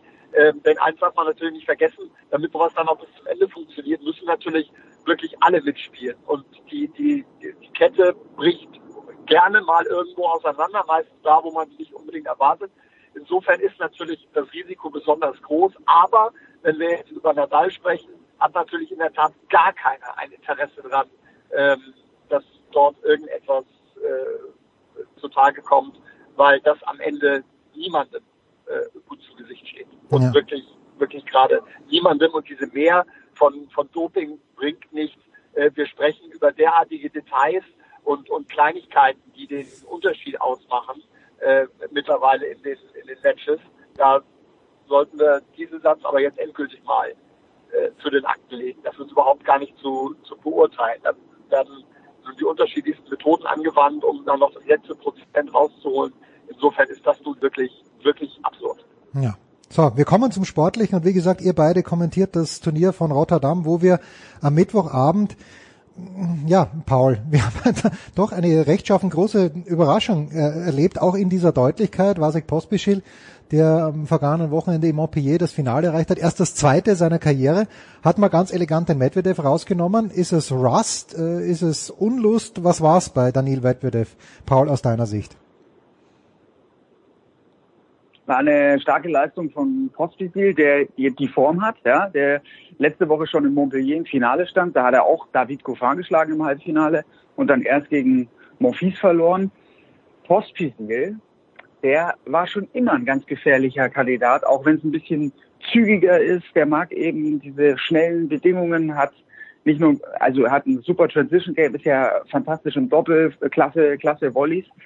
Und ich kann mich erinnern, wie der auch einmal äh, in Indian Wells, was glaube ich, Murray rausgenommen hat, damals Murray als Nummer eins. Der ist also schon einer, der für Upsets gut ist, hatte aber jetzt gewaltige Verletzungsprobleme und hat gestern im Interview dann auch noch gesagt, ja, er spielt eigentlich, also er fühlt sich so frei vom Rücken her wie seit fünf Jahren nicht mehr.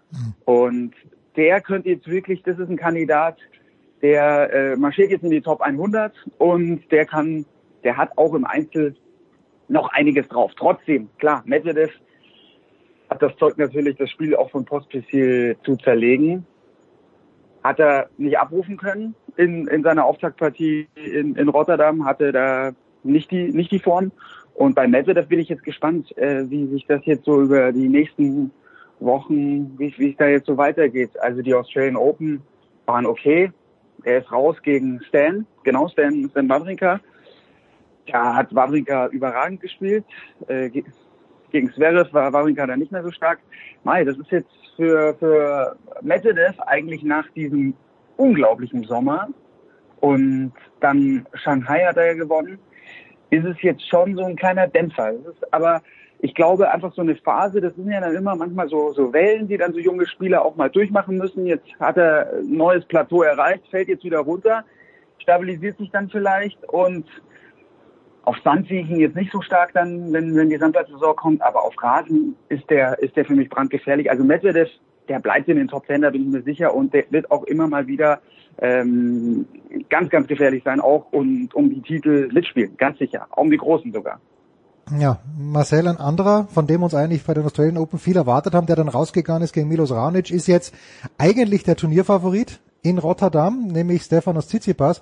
Hat eine schwierige erste Runde gegen Hubert Hurkacz gehabt und spielt heute gegen Ayas Bedene. Das wird zum Zeitpunkt unserer Ausstrahlung schon gar sein.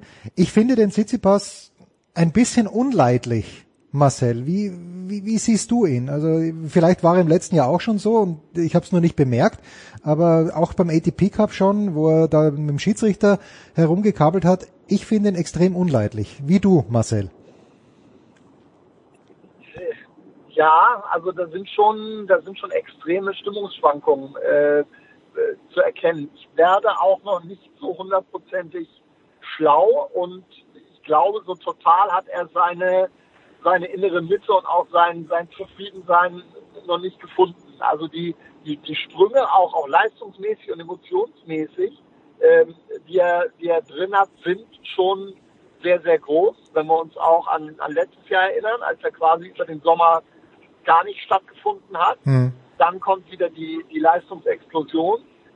Auch dann sind aber wieder so ein paar Dinge, wo er sich dann, wo er sich dann selber rausbringt und, und, und so ein paar, paar Geschichten dann wieder dazu kommt, okay, wo kommt das jetzt her? Trümmert auf einmal den, den Papa den Schläger da an den, an den Arm und du denkst, okay, was, welche Sicherung ist da jetzt hochgegangen? Küche oder Schlafzimmer oder was war das jetzt? Also das ist, das ist schon, puh, also ähm, ich bin, ich bin sehr, bin sehr gespannt, wo das hingeht. Ähm, wir, wir reden da bei allen, die, die nachkommen. Dominik Thiem als einzigen ausgenommen äh, bei allen über Spielern, die noch in einem, in einem Prozess sind. Ich habe auch bei Medvedev gestern gewartet, bis der mal so richtig an die Decke geht gegen, gegen Pospisil. Da hätte eigentlich auch noch deutlich mehr passieren können. Ähm, das ist, das ist alles ganz normal. Und die Jungs stehen unter einem erheblichen Druck und müssen das alles, sind immer noch dabei, das zu lernen, das Ganze zu kanalisieren und in die richtigen Bahnen zu, zu bringen. Und ähm, das ist nicht alles nur, nur, nur charming bei, bei Stefanos Tsitsipas. Da sind auch Sachen, über die man in der Tat äh, kritisch diskutieren muss und äh, ich glaube aber auch in einer, ruhigen Minute äh, wird das gemacht. Nur im Match ist dann die Situation doch nochmal eine spezielle und eine ganz besondere. Äh, und auch da muss er, muss er noch lernen. Also in Normalform sollte Bedene, das wird Paul dann nachher äh, berichten, äh, kein Thema sein. Das hätten wir aber auch bei Medvedev gegen Pospisil gedacht. Also das ist alles, ist alles kein, kein Selbstläufer. Die müssen sich jetzt alle erst wieder äh, in ihre Topform bringen und wir haben natürlich alle Tsitsipas durch die ATP Finals, Medvedev durch den Sommer vergangenen Jahres ähm, die Messlatte verdammt hochgelegt. Also Paul, du wirst heute Nachmittag Bedene gegen Tsitsipas machen. Äh, wie, wie weit wird dich dieses Turnier noch tragen? Paul, war es das dann für dich und du übergibst äh, Freude strahlend an Marcello oder wirst du es bis zum Ende begleiten? Ich übergebe Freude strahlend an Marcello. Morgen das Halbfinale machen wir gemeinsam, Marcello. Ich würde gerne noch einen Satz zu Tsitsipas oder zwei, drei Sätze zu Tsitsipas sagen, weil ich finde es also super spannend, wirklich, was wir da gerade für eine Situation haben bei den jungen Wilden. Bei Tsitsipas muss ich wirklich sagen, das Gesamtpaket überzeugt mich doch nochmal, noch viel mehr als jetzt bei einem Daniel Medvedev. Ich äh, wage da die steile These, Tsitsipas ist the real deal. Tsitsipas ist einer für die Eins langfristig. Warum?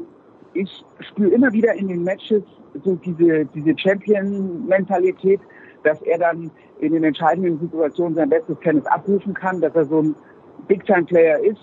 Und ja, natürlich, äh, immer mal wieder eine ganz schöne Diva, aber der ist, der ist richtig verbissen, der will es unbedingt und es ist ein ganz harter Arbeiter und gleichzeitig hat er immer noch Verbesserungspotenzial und spielt aber schon so, so aggressiv und so gut, dass er wirklich äh, gegen, gegen die ganz Großen auch immer wieder dominieren kann und das Spiel dann in den entscheidenden Situationen an sich reißen kann.